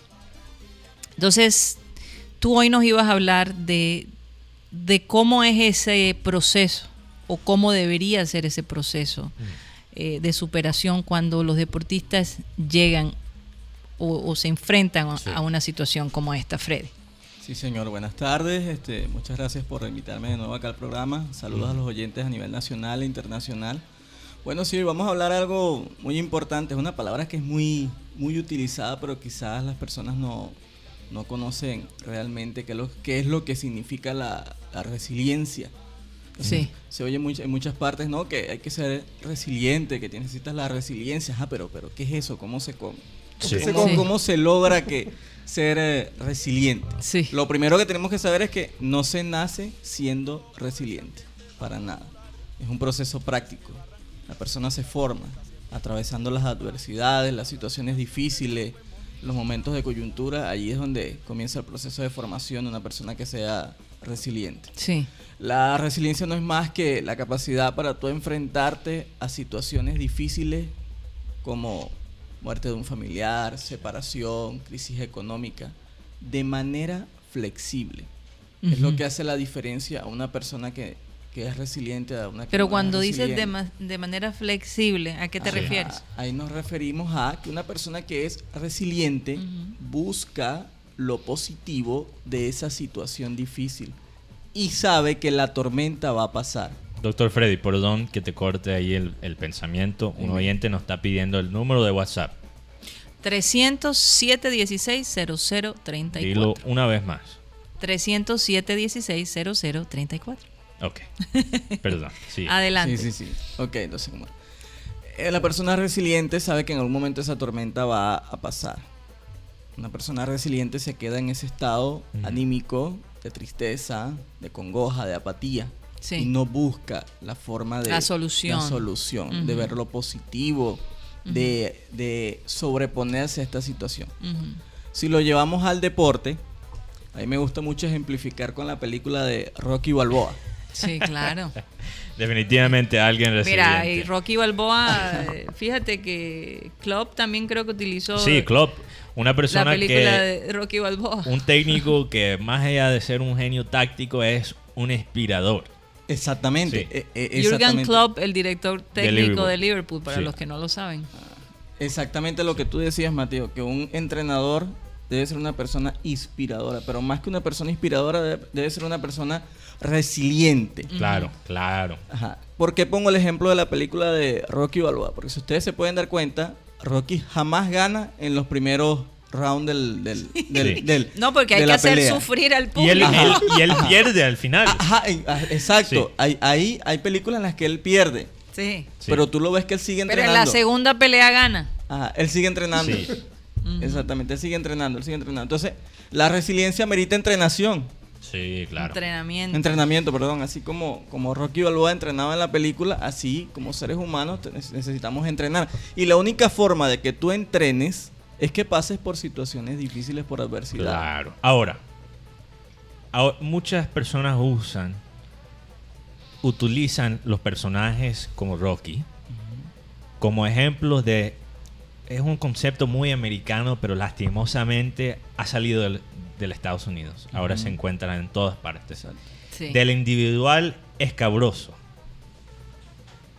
El individual que si trabaja duro puede hacer lo que sea. No, no. La resiliencia va en contra de eso. Exacto. La una persona resiliente sabe que cuando está pasando por una situación difícil y no puede lograrlo solo, busca el apoyo social. Exacto. No se, no se individualiza, Sí. no se Exacto. queda solo. Exacto. Que ese es el grave error que cometen las personas cuando están en una adversidad o una situación difícil, Total. se encierran. Sí, Y son capaces, son capaces de discernir lo que les pasa. Por ejemplo, el aceptar de ir a visitar un psicólogo. Exactamente, apoyo profesional. Exacto. Es una persona. Y, eh, y socialmente quizás pueden verlo como, como que no es una persona resiliente, porque, ay, si tú eres resiliente, entonces, ¿qué, ¿qué haces haciendo o qué haces yendo al psicólogo si tú supuestamente puedes afrontar las dificultades? Error. Porque estás asumiendo la situación y estás buscando alternativas para Sí. sobreponerte. Es por eso que esa frase que decía Abel González, si tu hijo no tiene problemas, invéntaselos. Exactamente. Exactamente. Bueno, es que fíjate, Karina, cuando un niño nace, ajá, un niño es, es resiliente. Tú te dirás por qué. Bueno, un niño todo el no camina. Él no camina, entonces gatea primero. luego se da cuenta que puede sostenerse en pie. Pero al momento de sostenerse en pie, se cae muchas veces y se lleva golpe. Pero él sigue intentando sostenerse en pie. Luego dice, pero Sí. es que yo puedo caminar. Ahora voy a caminar. Entonces comienza a dar paso. En ese proceso de aprender a caminar, se lleva golpes, se cae, se, se, se ocasiona heridas, pero él no deja de intentar caminar. Y luego dice, no, pero es que yo puedo ir más rápido, ahora puedo Sí, correr. Y todo eso es con ayuda. Ajá, Mira, exactamente. Rocky no peleó solo. Él tenía su entrenador, Su entrenador. sus amigos, Su esposa, su esposa. Ajá. O sea, el apoyo familiar. todo un Ahora, apoyo, un soporte. ¿qué recomiendas tú a los eh, deportistas que Sí. están pasando por este proceso? ¿Qué es lo primero que se debería hacer? Aparte que muchas veces los equipos tienen eh, ayuda, digamos, un staff de, de De médicos, psicólogos, de coach. psicólogos, y, y- y me imagino que parte de la recuperación es esa. Sin embargo, tú puedes tener todas esas cosas ¿Listo para y- trabajar? Él también, él también está listo. Yo también. Yeyito. Eh, puedes tener todas esas cosas y no aprovecharlas, porque se necesita precisamente ese autoestímulo. Ajá, ahí llegaste a una palabra clave. Una persona resiliente es una persona que está motivada intrínsecamente. ¿Qué quiere decir eso? Que tiene una motivación interna. Sí. A él, a él no lo, no lo hace, no, no deja vencerse por las dificultades y no le importa o no le da mucha importancia a lo externo. ¿Qué quiere decir esto? Bueno, que la motivación interna o intrínseca nace de él mismo de lo de su pro- de, él- de su interior Sí. y no es no es no es por la espera de que él lo va a hacer bien o va a sobreponerse de la elección o del partido que perdiste porque vas a tener un mayor pago Sí. No es porque a él le gusta hacerlo porque él se apasiona haciéndolo entonces cuando vienen las dificultades eso no lo va a derrumbar porque él no está esperando lo externo él está haciéndolo porque él le gusta, porque él le agrada. Entonces, ¿por qué, un, por qué un entrenador tiene que ser una persona que es resiliente? Porque él tiene que despertar en los jugadores la motivación interna más que la externa. Porque es más Sí, importante. Bueno, yo quería, yo quería hablar de eso un poquito, porque eso me, ese tema me fascina. Ah. Hay, hay tantos ejemplos buenísimos, porque yo creo que la gente piensa, bueno, primeramente, la gente puede mirar a un eh, superestrella del fútbol en pensar, ah, ese man solo está interesado en la plata. Si eso fuera así, no estuviera en la posición que él Así está. es, así es, así Y eso lo escuché de un exjugador Sí. que estaba con, o sea, él que entrenó con Real Madrid y vio los mejores jugadores y o sea, si tú ves Beckham, la gente pensó, ah, Beckham eh, eh, empezó a, a- a enfocarse en, en la moda, en la plata y, y- y aquí en Colombia lo decimos con nuestros jugadores. Pero, eh, eh, eso no es la, la- la realidad. O sea, quizás es la imagen.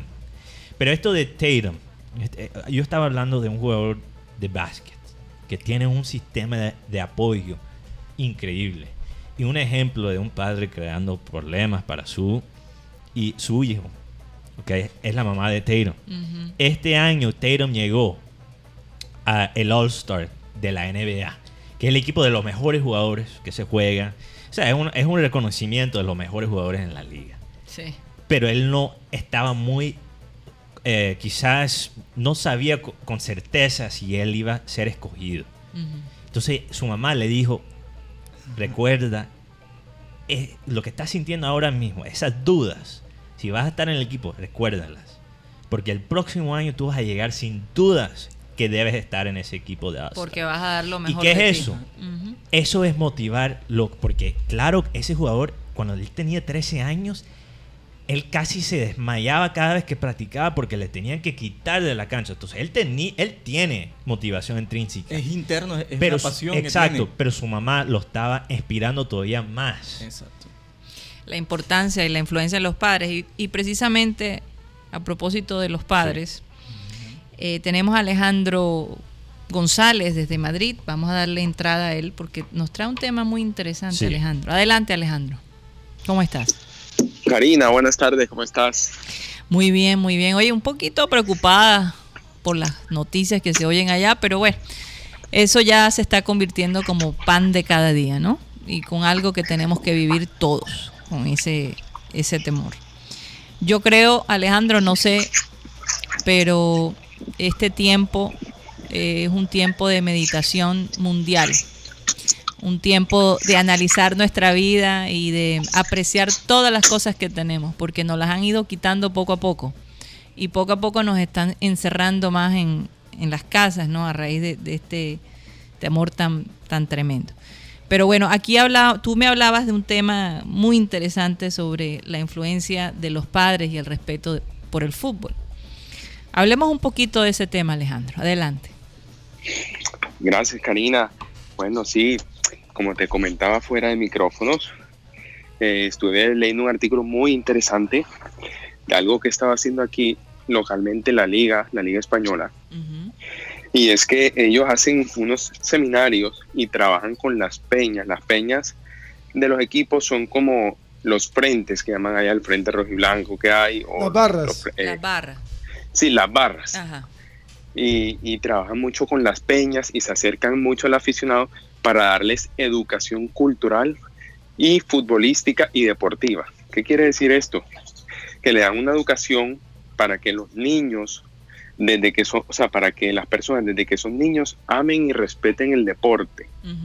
Y así como aman y respetan el deporte, le crean valores a través de los deportes para que eh, el, el deporte no sea un fin, sino una vía para formarse como personas.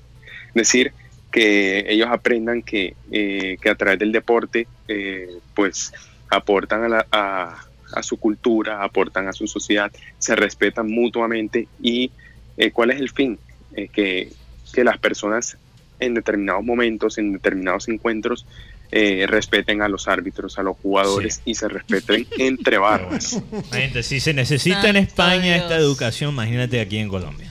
Yo no me imagino. eh, aquí primero tienen que hacer la escuela de cómo manejar y después yo creo que podríamos considerar. Bueno, eso es verdad, eso es verdad. Hay muchas cosas que aprender. pero yo estoy más y más convencido a través de los años Cómo manejar automóvil, por cierto. Sí. Puede ser un helicóptero, puede ser avión, puede ser otra cosa. Pero a través de, lo- de los años estoy más y más convencido Mm. que el talento en los deportes no es tan único. Hay muchísimas personas con talento y con el talento para llegar al nivel profesional. Es la disciplina, Pero hay duda de eso. dos factores que son universales en las personas que tienen éxito en los deportes. Y es la motivación intrínseco, como tú dices, Fred. Sí. Motivación intrínseco, Intrínseca. intrínseca y el sistema de apoyo, Sí. la formación, La familia. la familia. El apoyo de los y- padres. Y no que tenga familias perfectas, porque nadie No. tiene una familia perfecta. Pero ese apoyo es fundamental. Mira, y, eh, tenemos un ejemplo. Shakira, y yo sé que Sí. esto lo hemos hablado muchas veces, pero su mamá siempre la acompañaba a todas partes y su Ajá. papá también estaba pendiente y fue incluso su, su manager por un Mira tiempo. el papá de Teo, por ejemplo. El papá de Vaca. involucrado. O sea, hay, tú ves, hay algo. Sí, la Como familia digo, definitivamente Hay ejemplos de, relaciones que no son perfectos. Sí. Claro. Pero hay apoyo. Hay apoyo. Claro, Mateo, eso, aquí no vale lo que es el llanero solitario. Sí. Pero hay un, Y es que esta puede. sociedad te está vendiendo eso, la individualidad. hay un caso Es algo impresionante. Hay un caso muy importante Sí. y es una persona que aquí hemos hablado y, y la han vituperado en Colombia, pero es el caso de Falcao García. Claro. Falcao García, su papá y su mamá siempre llevaron el papá por el deporte y la mamá lo llevó en el tema de la parte re- religiosa o espiritualidad. Espiritualidad, más bien. Pues Falcao, le, él, le, pre- él le dijo a Falcao, si te vas a Argentina no estés llamando para volver enseguida. Porque sabía, y le dijo, tú Ay, puedes jugar, Qué, qué difícil, ¿no? Sí. puedes jugar, mal- puedes jugar un partido mal, pero nunca dejes de sudar. O sea, nunca, nunca ahorres tu esfuerzo. Cuti, yo tengo una teoría. Déjame Y- termino, ah, ok, perdón, perdón. Ok.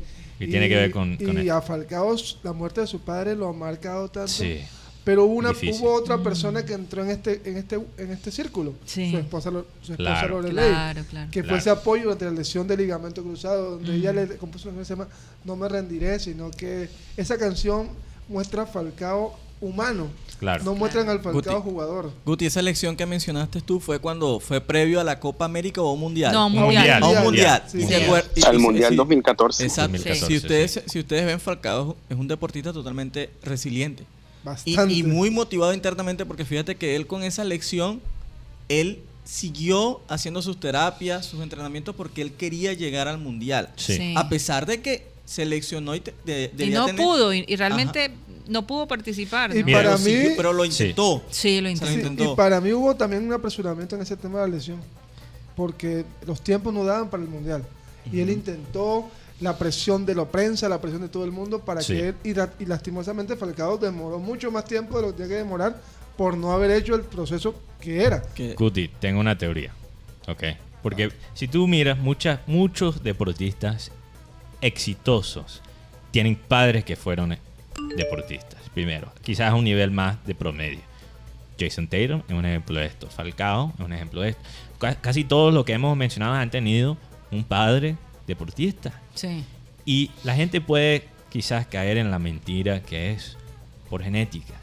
Y yo creo que sí, genética, claro. Es Tiene un que- factor. parte, Mateo. Claro, es un Eso- Eso, factor. es lo que llamamos en psicología modelaje. Eso es un factor. Genética, Modelaje. la, la genética es un factor. Pero, pero, yo creo que todavía más allá que la genética, es que cuando tú eres, cuando tú fuiste deportista. Tú sabes quizás lo que a- significa. exacto. A pesar de quizás donde tú te creaste, Sí. tú sabes lo que, cómo tienes que educar tu hijo Sí. o hija. Incluso, tal vez el hecho de, de, de- de tú haber cometido errores Exacto. eh, te ayuda a, a darle ese consejo sabio, ¿no? A, a tu hijo. Sí. Yo pasé por lo mismo. Por eso se Y crean lo estas manejes de esta manera, no caigas Sí. en eso. Exacto. Es una manera de dirigir. Como, es como la- con cualquier trabajo, hay familias que se, se dedican a hacer una, un- una cosa y hay familias así con, con el deporte.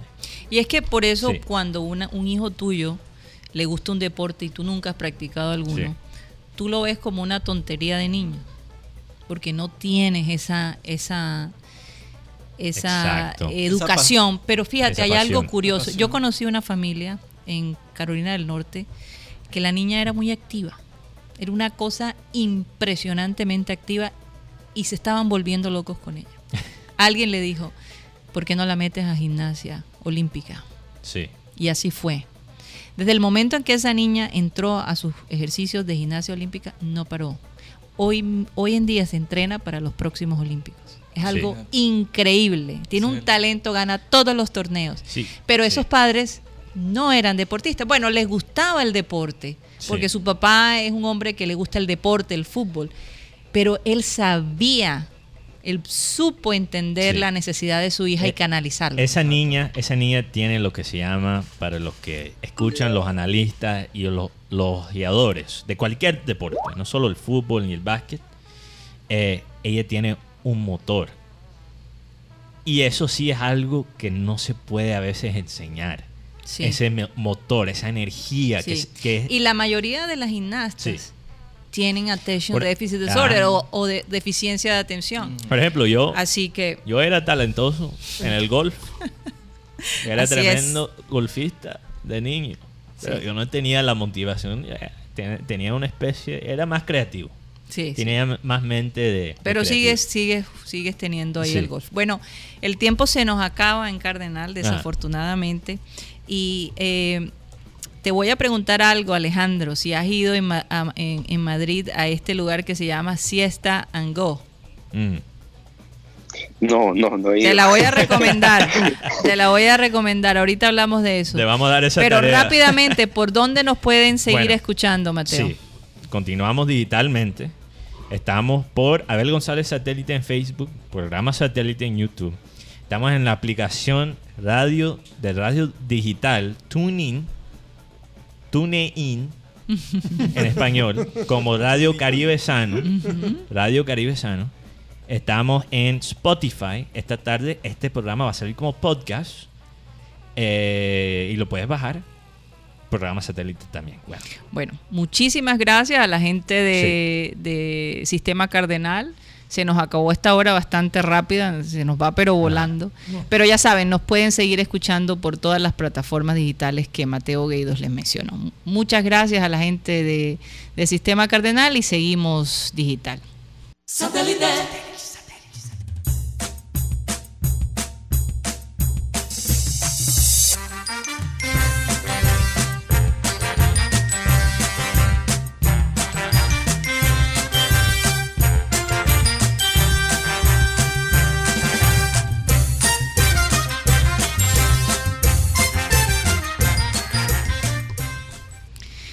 Estamos de vuelta con programa satélite, como siempre digo, para los perniciosos que nos quieren seguir escuchando, ¿no? Que nos Eh, siguen en esta fumada de la tecnología y, y los medios digitales que se quedan con nosotros. Sí, sí, sí, sí, porque nuestra hora en Cardinal eh, se va bastante rápido, pero siempre quedan muchos temas por qué hablar.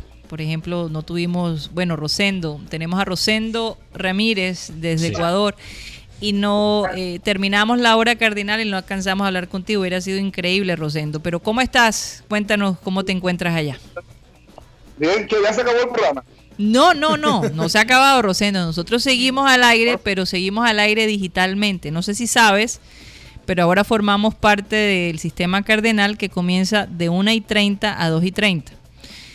Seguimos eh, después de esa hora en Cardenal, seguimos digitalmente, eh, porque bueno, ese es eh, por ahora el tiempo que hemos podido encontrar en la radio, aunque no lo creas. No, no, yo sí vi, y los felicito, yo sí vi la vi el anuncio, pero pensé que iban de largo, por las dos horas. Pero bueno, no, ya quisiéramos, para allá queremos ir, sí, pero no, hay- vamos a ver. A través, a través de la red, son muchos los seguidores que tienen el satélite en la web y, Sí, y a través de Facebook, así que, bueno, para los cibernautas, nos Sí. reportamos desde territorio ecuatoriano, eh, donde aquí hay un visitante indeseado, pero... eso no te lo Oye, creemos. eh, Oye, hay, hay gente, hay gente así, ¿verdad? Sí. Nadie quiere que el coronavirus lo visite.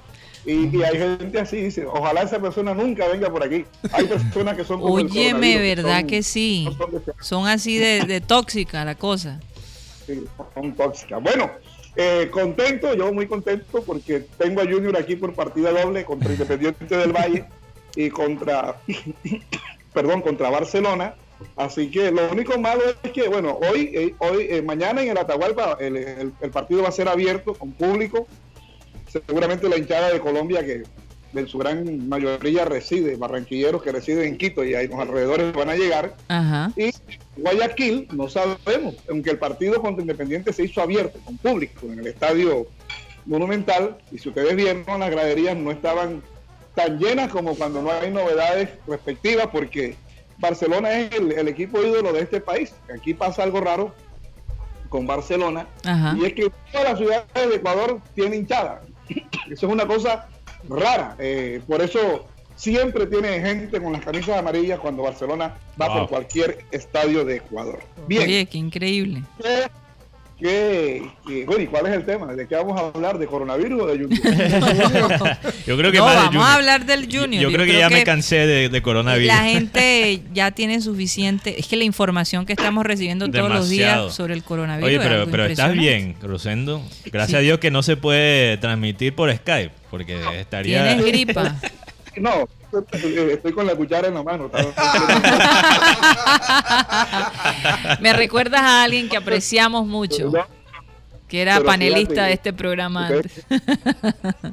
ustedes que son unos ustedes que son unos trotamundos de la información eh, ayer Italia estaba con 16 millones eh, en cuarentena pero hoy es todo el país Sí, total, total, total, un país, total. un país turístico un país apetecido un país muy nombrado y renombrado hoy con esta situación tan Imagínate que mencionan ¿verdad? que el- el- la estación de tren de Milán, que está tan llena todo el tiempo, no hay un alma. Es algo impresionante. E- e- Es como, como Ah. ciudades vacías. Eh, ciudades que tú, eh, la- la- las plazas siempre están llenas de turistas tomando fotos. No hay nadie. En Eh. Venecia la soledad es algo impresionante. Está sucediendo lo que antes se programaba en las películas con las cuestiones de los virus, lo que, Sí. que pasaba en el cine, ahora se volvió ya realidad. No, pero hace rato que es así. Lo que pasa es que no sé. Aquí en Madrid sucede algo muy parecido también. Fíjate Fíjate. tú, esto, este tema del coronavirus, tú sabes, ¿quién voy a cantar rancatronco? Oh. Si el hombre digo, estuviera Yo, diciendo yo que me pregunto qué estaría diciendo, coronavirus qué estaría diciendo Abel González. Sí, yo Bueno, creo que él eh, estaría eh, hablando eh, de la yo- tecnología, del, del beneficio, Sí. ¿no? De la parte remota, Sí. eh, que ya este mundo se ha ido preparando para eso. Oiga, no, ya, ya, imagínese usted. eh, hoy petróleo a 37, a 27 dólares el barril, entre 27 y 30 dólares el valor del precio del barril de petróleo. Eso Sí. es el acabose. Bueno, pero, pero te voy a decir algo, para los usuarios, el paraíso, porque el Ah. petróleo, la gasolina va a bajar. Claro, La y gasolina como va a bajar, en el programa de hoy, en nuestro programa informativo La Brújula, Ajá. decía que como cuando la cosecha el mango. Yo decía en ese, bueno, yo a veces pienso que estoy en Barranquilla y acá hablo como si estuviera en Barranquilla.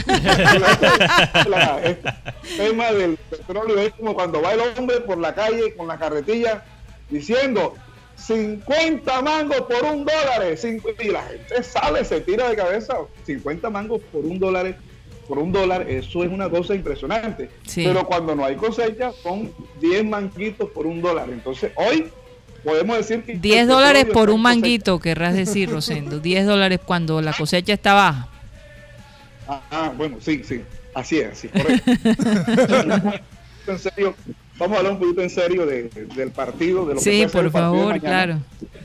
Aquí, el técnico Miguel Ramírez, eh, no es nada mío, eh, el técnico Miguel Ramírez es un hombre que se devana los sesos y le invierte mucho tiempo al estudio de sus rivales. Es un hombre dedicado a estudiar el fútbol. Muy Es un, interesante. tipo- es un técnico que ha cogido jugadores desechados de otros equipos y los ha reciclado y le están funcionando a la maravilla. Mm, interesante.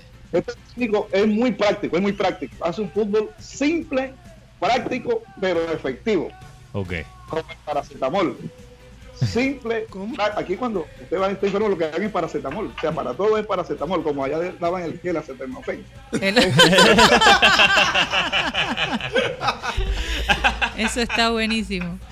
Pero entonces, ¿qué, o sea, ¿cómo atacan? ¿Es eh, con, o sea, pases más directos en el aire? O sea, son pases simples, cortos. ¿Cómo- ¿Cómo es el estilo? ¿no? Eh, un trabajo de equipo, es un trabajo de equipo, un trabajo en bloque, Ok. un trabajo que se hace por las bandas, ¿verdad? Por las bandas, Sí. por la zona lateral, y van haciendo como que una especie, van cerrando, arrancan de atrás abiertos, pero va- como en el embudo, van cerrando hasta buscar la parte central, ya sea eh, el delantero que ponga el técnico o los volantes un poquito retrasados frente a la portería para definir. Un poco Eh, como cuando Tolima. ellos cuando, ellos se abren, obligan al equipo, al equipo que tienen enfrente que se Mm. abra también, porque están jugando con la pelota hacia los costados. Sí. Y de pronto Sí. te, meten un cambio de frente que te de- deja al equipo, el otro lo deja abierto, como una cama de tijera, lo deja abierto, y ellos aprovechan esos espacios, ellos aprovechan esos espacios y son efectivos. Lo, lo- Bueno. lo que tienen es que son efectivos, pues en la definición son efectivos. Rosendo, Eh, dígame. sí, entonces ahora entiendo por qué Independiente del Valle prácticamente goleó a este equipo, porque Independiente del Valle, de lo que yo entiendo, es muy un equipo muy veloz. Y esa quizás Sí. la, la receta perfecta para el estilo de, Barzo- de- Bar- de Barcelona que estás describiendo ahora mismo. Sí. Pero un equipo eh, como el Junior, que tiene talento, pero veloz no es propiamente, eh, ¿cómo, cómo- cómo ves eh, esa Sí, sí, comparación? o sea, exacto. ¿cómo se pueden ves al- enfrentar? al, Junior? Porque me imagino Sí. que viste el partido contra Flamengo. Pero ¿cómo ves tú el equipo Junior frente al Barcelona? No, ante el Independiente del Ah, Valle. perdón, Independiente del Sí. Valle. No sé. Contra, contra Junior contra Flamengo y Ah. ahora Junior contra Independiente. Sí, Sí. ¿cómo lo ves? O sea, La verdad, este, yo creo que yo creo que los buenos elementos hay que tenerlos siempre ahí hasta conseguir el resultado. Sí. Y no echar de los buenos elementos cuando hay una emergencia. Porque eh, eh, el jugador entra desenchufado, entra desanimado. Todos los jugadores quieren ser protagonistas. Sí. Junior cambió, cuando entró Sherman, metió tres, cuatro puñaladas al vacío. Una de ellas fue gol. Sí. Sí. Pero se fue el cambio del equipo con el ingreso de Sherman Cárdenas, que es no, no una réplica, pero sí es, ese pase gol nos hizo acordar a Valderrama. En las Sí. puñaladas que metíamos acuerdo. al pibe Valderrama, que era lo que el pibe hacía con Valenciano. o con- o Así con es. Nick. Así es. Entonces, yo creo que un jugador como Sherman Cárdenas no puede estar en la banca. Y un jugador como Borja, que lo traen para que meta goles, hombre, Borja, Borja en la zona de 16,50 de Junior, re- eh, rechazando balones, cubriendo espacio, o sea, eh, en una actitud totalmente defensiva. O sea, Borja que es atacante, lo ubican en una acción de defensa, cuando al hombre le toca llegar a la portería de Flamengo, llega cansado. Claro. llega Claro, Y, llega, y llega sin posibilidades, porque cuando Borja quiere llegar, ya Flamengo ha recuperado su formación y, Sí. y su módulo táctico defensivo. Entonces, yo creo que algunos defectos habrá. Sí, Junior tiene muy buenos jugadores, tiene a Teo, tiene a Borja, Mm. tiene a Sherman.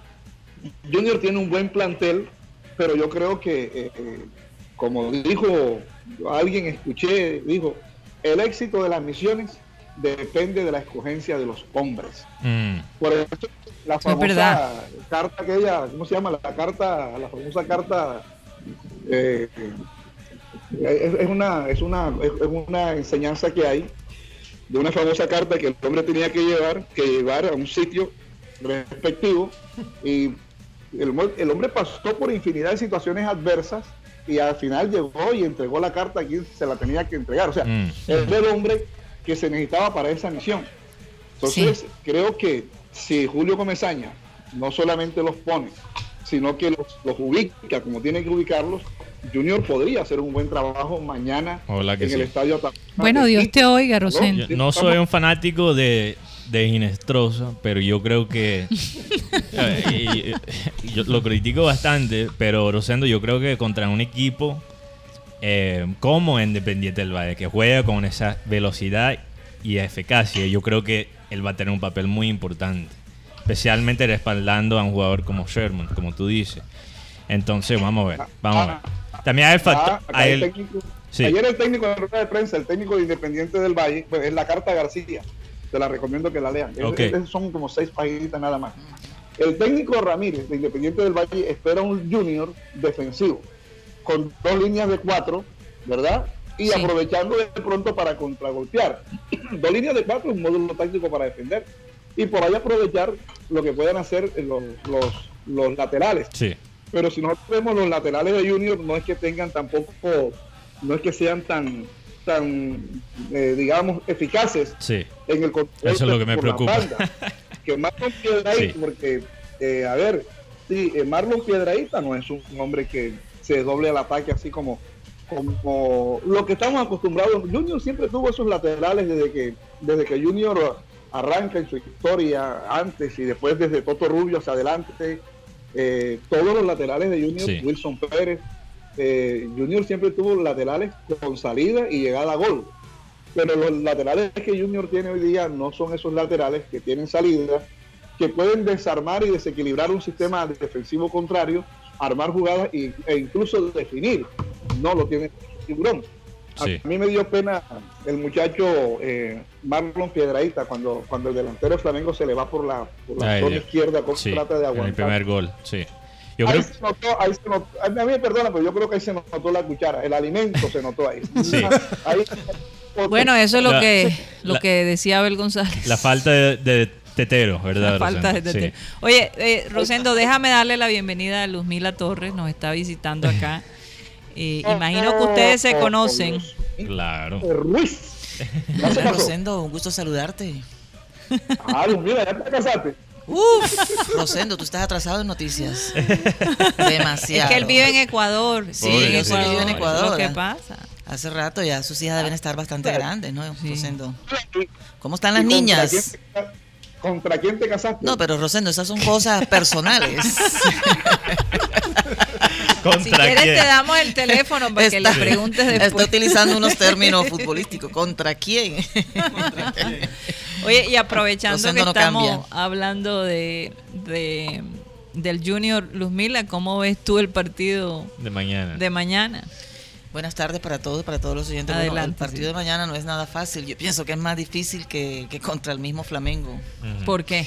Porque Independiente del Valle es un equipo eh, que ha venido, eh, Sí. em, ¿cómo te digo? Ha venido madurando, ha venido progresando. Yo lo vi, el partido la- desde la Copa Libertadores, que Libertadores o Suramericana contra Nacional. Libertadores 2016. Libertadores 2016, a mí ese equipo me encantó. Sí. Estoy hablando Sí. hace cuatro años y ellos han mantenido eh, como un ritmo de competencia Igual, es más, el, el equipo de, de, las divisiones menores de ellos fue campeón de la Copa Libertadores Sub-20. Y mira lo que Rosendo Entonces, dijo. El técnico le gusta analizar sus oponentes. Yo me imagino todos Mourinho. los videos que, sí, sí. que, que habrá visto sí. del Junior, ¿no? Como, como Mourinho Ya que no seguramente tiene... se dio cuenta las desventajas que tiene. Entre otras hay cosas, mucha, hay mucha. En el 2016 ese partido de final de Copa Libertadores contra Nacional, y me vas a perdonar, perdonar los, los paisas, los hinchas de Nacional, que sé que escuchan muchos de este programa, pero ese fue un gol en claro fuera de lugar. Claro, claro, y, y, y, no, y terminó y terminó Nacional y todo el estadio Atanasio Girardot pidiendo tiempo, porque sí. el, el, Independiente del Valle fue un equipo siempre incisivo, no fue ni a defenderse ni fue. Sí. ¿Tú recuerdas? Usa, muy, usa mucho el tema climático, que Exacto. es la altura. Claro, eso claro, es difícil, claro, claro, difícil. claro, claro. Oye, Rosendo. Yo el sábado estuve aquí cerca de la ciudad donde yo vivo, estuve a unas dos horas. Sí. Estuve transmitiendo un partido, estuve dando un partido de la, de la primera B, de la Serie B, de la Serie de Ascenso. Sí. El equipo que transmitimos el partido es un equipo de acá, de la localidad que se llama Santa Rita, jugó contra Independiente Junior. Y este Independiente Junior es el hijo mayor de Independiente del Valle. Independiente del Valle tiene un equipo, el que va a jugar mañana contra Junior, Ah. y tiene un equipo en la primera vez. O sea, si Independiente del Valle gana la, la, primera vez, van a tener dos equipos en la profesional. Este es producto de la empresa. Sí, ellos sí. tienen una empresa del fútbol. Totalmente. Tienen unas instalaciones en las cuales los muchachos van desde pequeños. Oye, pero ¿por qué eso pasa en Ecuador y no pasa pero, no, en no, Colombia? pero espera, espera. Pero nosotros tenemos técnicamente también un equipo. Estamos igual. Sí. Estamos igual. No, pero sí, Rosendo casi siempre por ejemplo, en España, como pasa con eh, Casilla, ¿verdad? ¿Cómo se llama el equipo de. Real Madrid Castilla. De Castilla, perdón, de, de Real Alejandro Madrid. está ahí todavía. Si ellos salen de, de, en primer lugar, Aquí ellos no, okay. ellos no suben, no suben a la primera división. Si terminan el primero. Entonces, no sé si es igual en Ecuador. Sería un poco. No, no, eso fue punto de polémica en la transmisión el, el, domingo, el sábado, porque yo sí. pregunté eso. Yo dije, este equipo, este equipo está participando en la Serie B pero este equipo va a ser un problema si llega a disputar cuadrangular final. Eh, va a ser un problema porque este equipo no puede ascender. Entonces le va a tocar perder los partidos. ¿Y quién, a quiénes le va a regalar los puntos o contra quién va a jugar verdaderamente como es? Entonces sí. ahí yo decía que este Independiente del Valle en la primera vez eh, debería vender la ficha a una ciudad donde no haya fútbol profesional y armar, eh, armar su estructura de abajo hacia arriba sin perder toda la digamos, todo el andamiaje que tienen, porque efectivamente, cuando hace falta un jugador eh, en la primera división, cuando ellos tienen eh, un faltante, echan mano de, las, de la categoría inmediatamente inferior, que es la B, que son profesionales tan recorridos como los otros, uh -huh. y que no se nota mucho, no se nota mucho, no se nota mucho la ausencia del otro. Uh -huh. Así que eh, Junior se va a enfrentar a un equipo bien organizado, desde el escritorio hasta la cancha. O sea, lo que nosotros vemos en la cancha de Independiente del Valle es lo que se trabaja en el escritorio, en la parte directiva, sí. en la parte dirigencial. Un equipo organizado, estructurado en todas sus líneas, que da el rendimiento, que es el producto final en el terreno de juego. Disputaron la Recopa Sudamericana, disputaron la Copa Libertadores de América, otra vez están en Copa Libertadores de América y están ganando en el fútbol, en el torneo, en el torneo regular del Ecuador. Así que eh, sí. no es nada fácil para Junior sobre todo porque cuando tú te enfrentas a una persona que está organizada, la persona organizada sabe dónde está cada cosa y sí. qué hacer en el momento determinado. Así que, sí. este bueno, Rosendo, espero, este espero que, que, que, el lunes, si tienes tiempo, te comuniques con nosotros para que nos cuentes tu experiencia. Me vas a cortar. Me vas a cortar. Rosendo no cambia, ese es el mismo Rosendo que No, Rosendo, Rosendo. Bueno, no, lo que nos quedan son 15 minutos.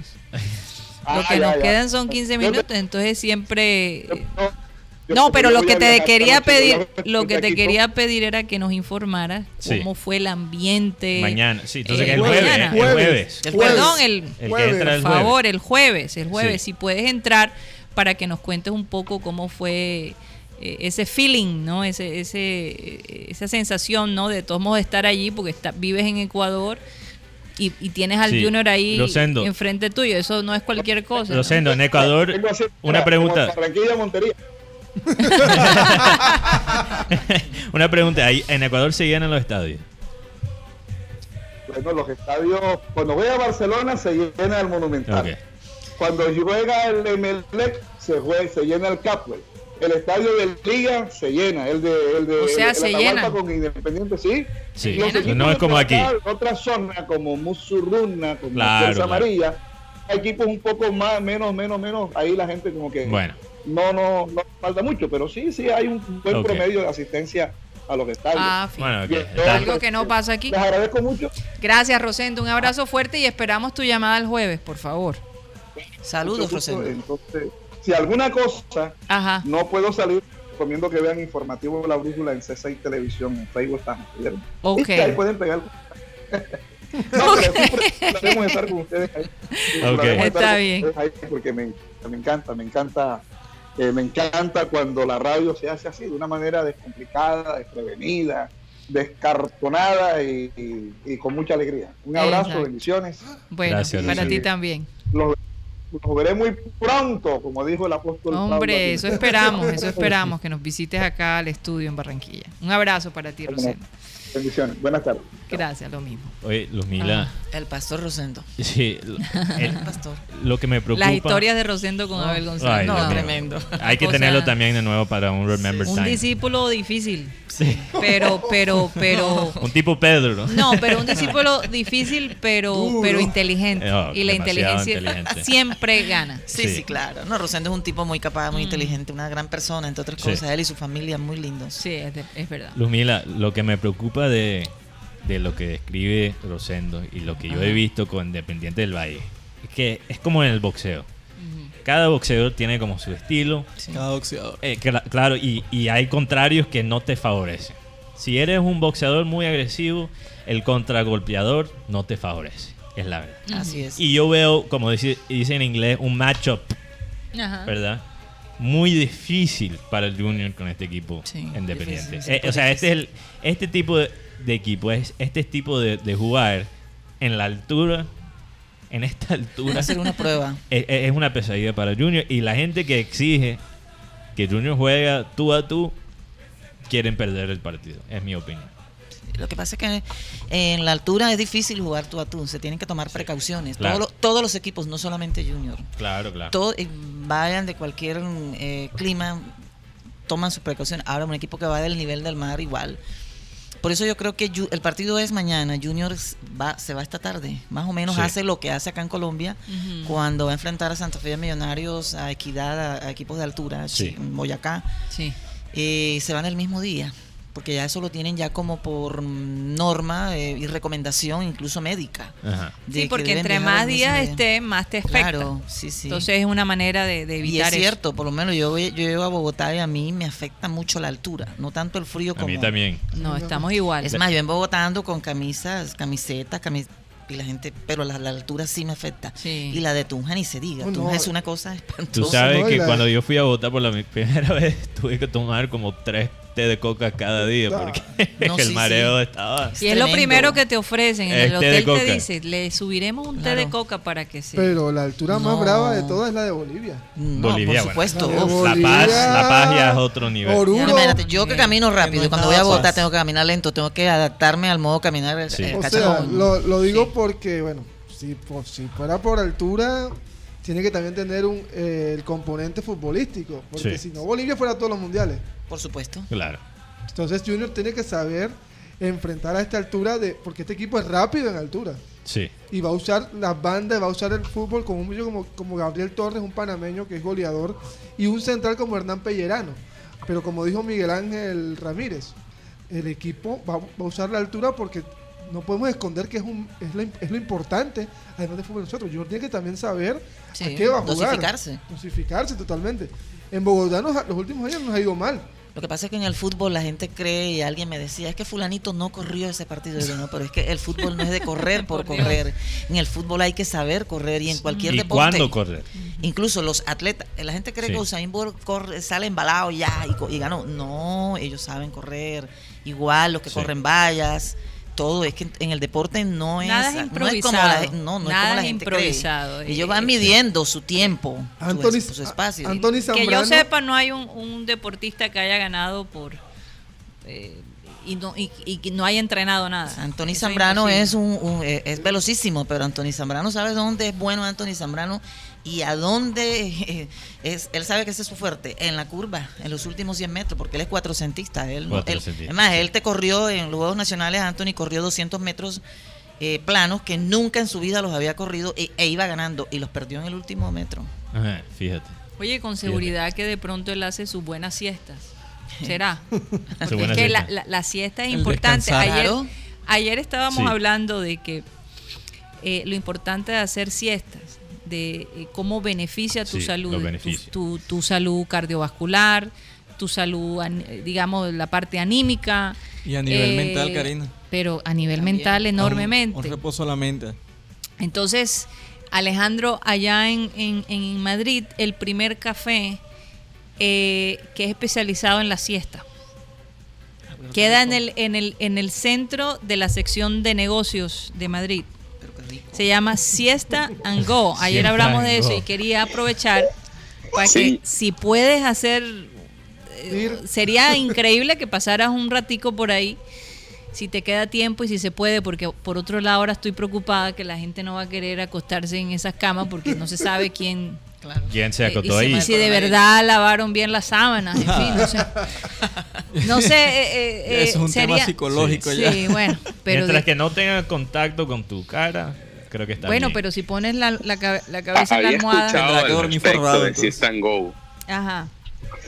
Sí sino había, que eh, sí. Sí, me pareció curioso cuando leí la noticia al respecto de, de este sitio, pero, pero vamos, actualmente eh, sería, eh, yo creo que es imposible llegar a, a- a hacer eso, porque se están de verdad que se están evitando mucho en los sitios públicos. Ah, Ahora imagínate un sitio en donde se compartiría una hamaca, por decirlo así, una, Ajá, o una silla, una una para que tú silla. Sí, aquí le llaman de hecho hamacas a las sillas que son como las de piscina, estas reclinomáticas, eh, que, pero imagínate. Pero estamos hablando de... eh, yo, yo solo me pregunto cómo, cómo diseñé- diseñaron el café, si es algo comunal, No, y- valdría la pena Porque hay que tener cuidado, porque se puede volver otra vaina y go. Entonces, que no puedo. Eh, hay, hay que tener cuidado con eso también, cómo manejan no eso. No, no, eso no se ¿Qué- va a convertir en un ¿Cuál- motel, debe haber de unas reglas. Por eso, que, o sea, ¿qué tanto hay privacidad? O sea, ¿cómo, eso es lo- la curiosidad que yo tengo. La inquietud. No sé, si tienes Sí. tiempo de pasar por allá y si las cosas mejoran, no te estoy pidiendo Sí. que... Pero te dejo en esa, te voy a poner esa, Solo para ver cómo es. esa misión Sí. No, para ver qué tan duda, cierto, te digo, porque en, me parece una idea en fabulosa. cuanto tenga la oportunidad y que, y que baje un poco el, el tema este de, del coronavirus, visitamos el sitio. Sí. Sí. Yo creo que aquí en Barranquilla le iría bien al que monte la siesta Sí, en Go. en Go. Yo estoy pensando, estoy considerando montar ese negocio. Porque yo te digo una Ahí cosa, ya a la gente, esquina go, ahí ya lo hacen en la esquina. Lo, óyeme, no, pero, pero tú te imaginas toda la gente que trabaja, que a veces se quiere echar un sueñito, ¿verdad? Tener esas poltronas Ajá. donde tú te puedes eh, dormir Y hay un personas que no y- ni siquiera pueden tomar siesta en su propia casa porque la novia le despierta, la, la esposa le despierta, Ya los dijo hijos. la novia, eso es a él que le sucede. eh, Dios lo- mío. Los hijos, el perrito que, que necesita ir a, Necesita a salir al caminar. Pero, Exacto. pero- pero tú no sabes que eso La- en- las- en- en- la semana pasada Los vendedores de aguacate. estuve- Aguacate. Ajá. La Yo semana- estuve en un complejo empresarial que tenía un sitio de Ah. despeje así. Y cuando, cuando hice referencia, pregunté, me dijeron que era eh, algo muy parecido a las instalaciones de Google y lo tenían para que los empleados desconectaran en, lo- en los medios tiempos del, del trabajo. Ah. Tenían sitios para descansar, sitios para jugar, para ver televisión, partidos, Sí. tenía. Bueno, Algo muy eso, interesante. eso yo creo que, eh, claro, obviamente este negocio antes del coronavirus debió ser muy próspero, pero como ahora todo el mundo se queda en casa, ya no tienen que ir a ninguna parte a tomar siesta. La mayoría de gente que puede trabajar desde casa lo está haciendo. Lumila, ¿qué iba a decir? No, que a propósito de esos mm, espacios que les ofrecen a las personas en los Ajá. cafés, lo, lo están, de pronto acá lo imponen porque Barranquilla siempre va a ser pionera en muchas cosas. Te cuento que en, lo, en, a lo- en los eventos multideportivos a los deportistas les ofrecen esa esa posibilidad, esa posibilidad de ese, ese relax, eh, adecuan unos sitios donde ellos llegan, se acuestan, hacen su siesta, o sea, no sales, y si es en una villa, normalmente lo hacen en las villas, en las villas Sí. donde los deportistas llegan a, a concentrarse. Pero es que esto Pero es para el tan- común de la gente. Sí, claro, por eso te digo. Entonces, y- es igual, porque en una villa están todos los deportistas, ahí llegan deportistas de, cual, de, de todos Exacto. los... Sí. Entonces, eh, igual, o sea, na- a veces ni, ni se llegan a conocer de la misma delegación, pero ahí en, e- de- es una forma como que también ellos se integren. No, pero no hay cosa más rica que la, la siesta en casa. No, obviamente. Pero hay gente que no puede regresar a casa. Yo conozco una persona que regresaba a su casa, se ponía la piñama, hacía la siesta y después se, se cambiaba y se iba para el trabajo. mm, Es que eso, eso tiene que ver con, con lo que te estaba diciendo eh, Freddy. De esa, esa mentalidad del individual escabroso.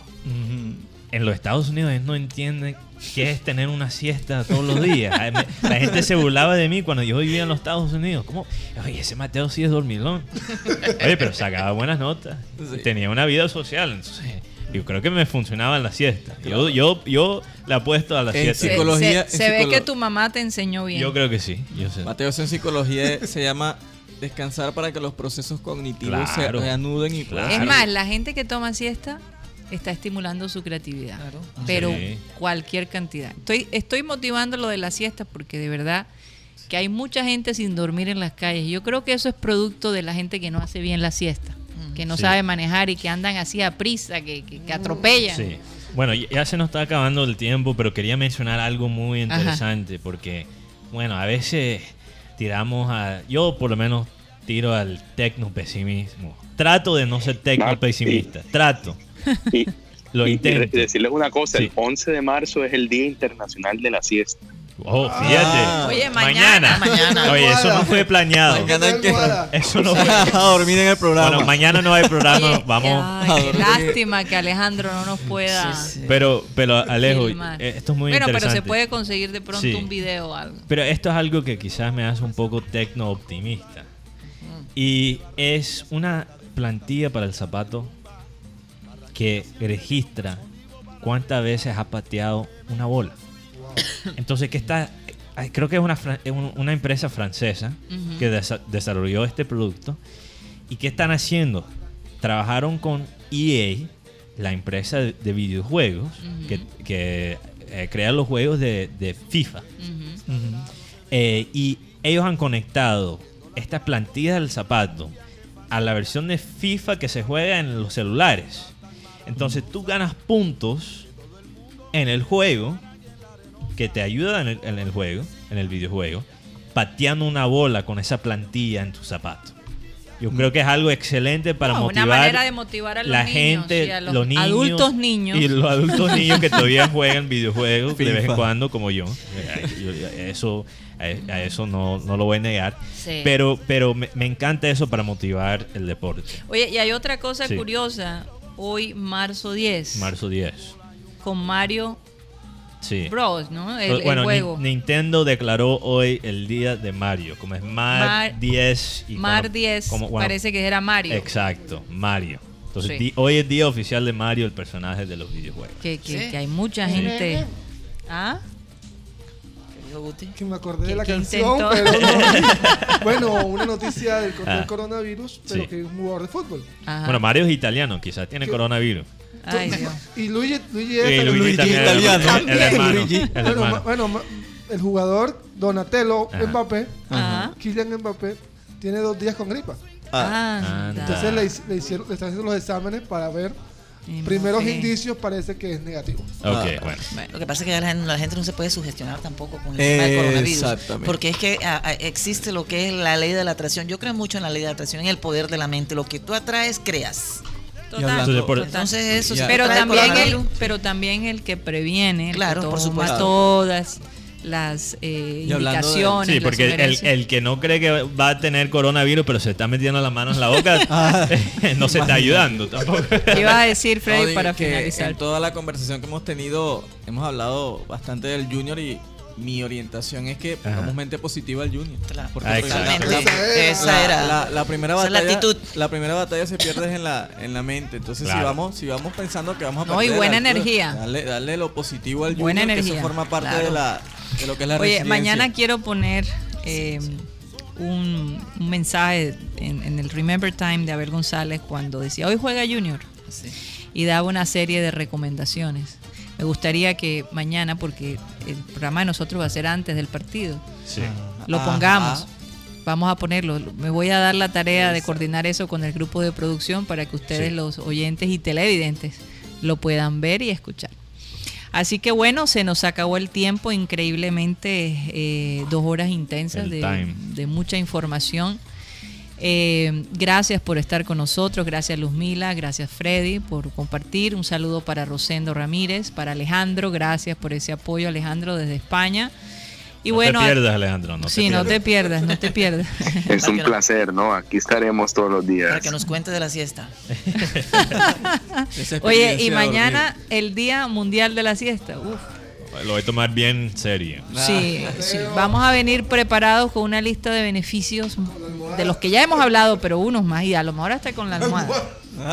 A lo mejor hasta con la almohada. Bueno, un feliz día y nos vemos mañana de nuevo a la una digitalmente. Recuerden, una y 30 por Sistema Cardenal y seguimos después del Sistema Cardenal que se acaba a las 2 y 30 por nuestras redes digitales. Un abrazo y muchísimas gracias. Vamos a dejar que nuestro amado Abel González despida este programa. El versículo de hoy dice, mantengamos firme sin fluctuar la profesión de nuestra esperanza, porque fiel es el que prometió. Mantengamos firme sin fluctuar la profesión de nuestra esperanza, porque fiel es el que prometió. Hay de aquel que menosprecia la autoridad del Padre, porque la recompensa podría ser en contra de sus propios hijos. Eso es importante que lo tengan en cuenta cuando uno tiene hijos. Tiene que saber porque muchas veces, como dice la Biblia, las generaciones pueden sufrir nuestros estigmas, es decir, de alguna manera son transferibles a la familia. Así que hay que tener cuidado con el comportamiento hacia sus padres. ¿Qué horas son? ah? 3 y 2 de la tarde. Señoras y señores, créanlo, pero se nos acabó el time. Satellite, satellite, satellite, satellite.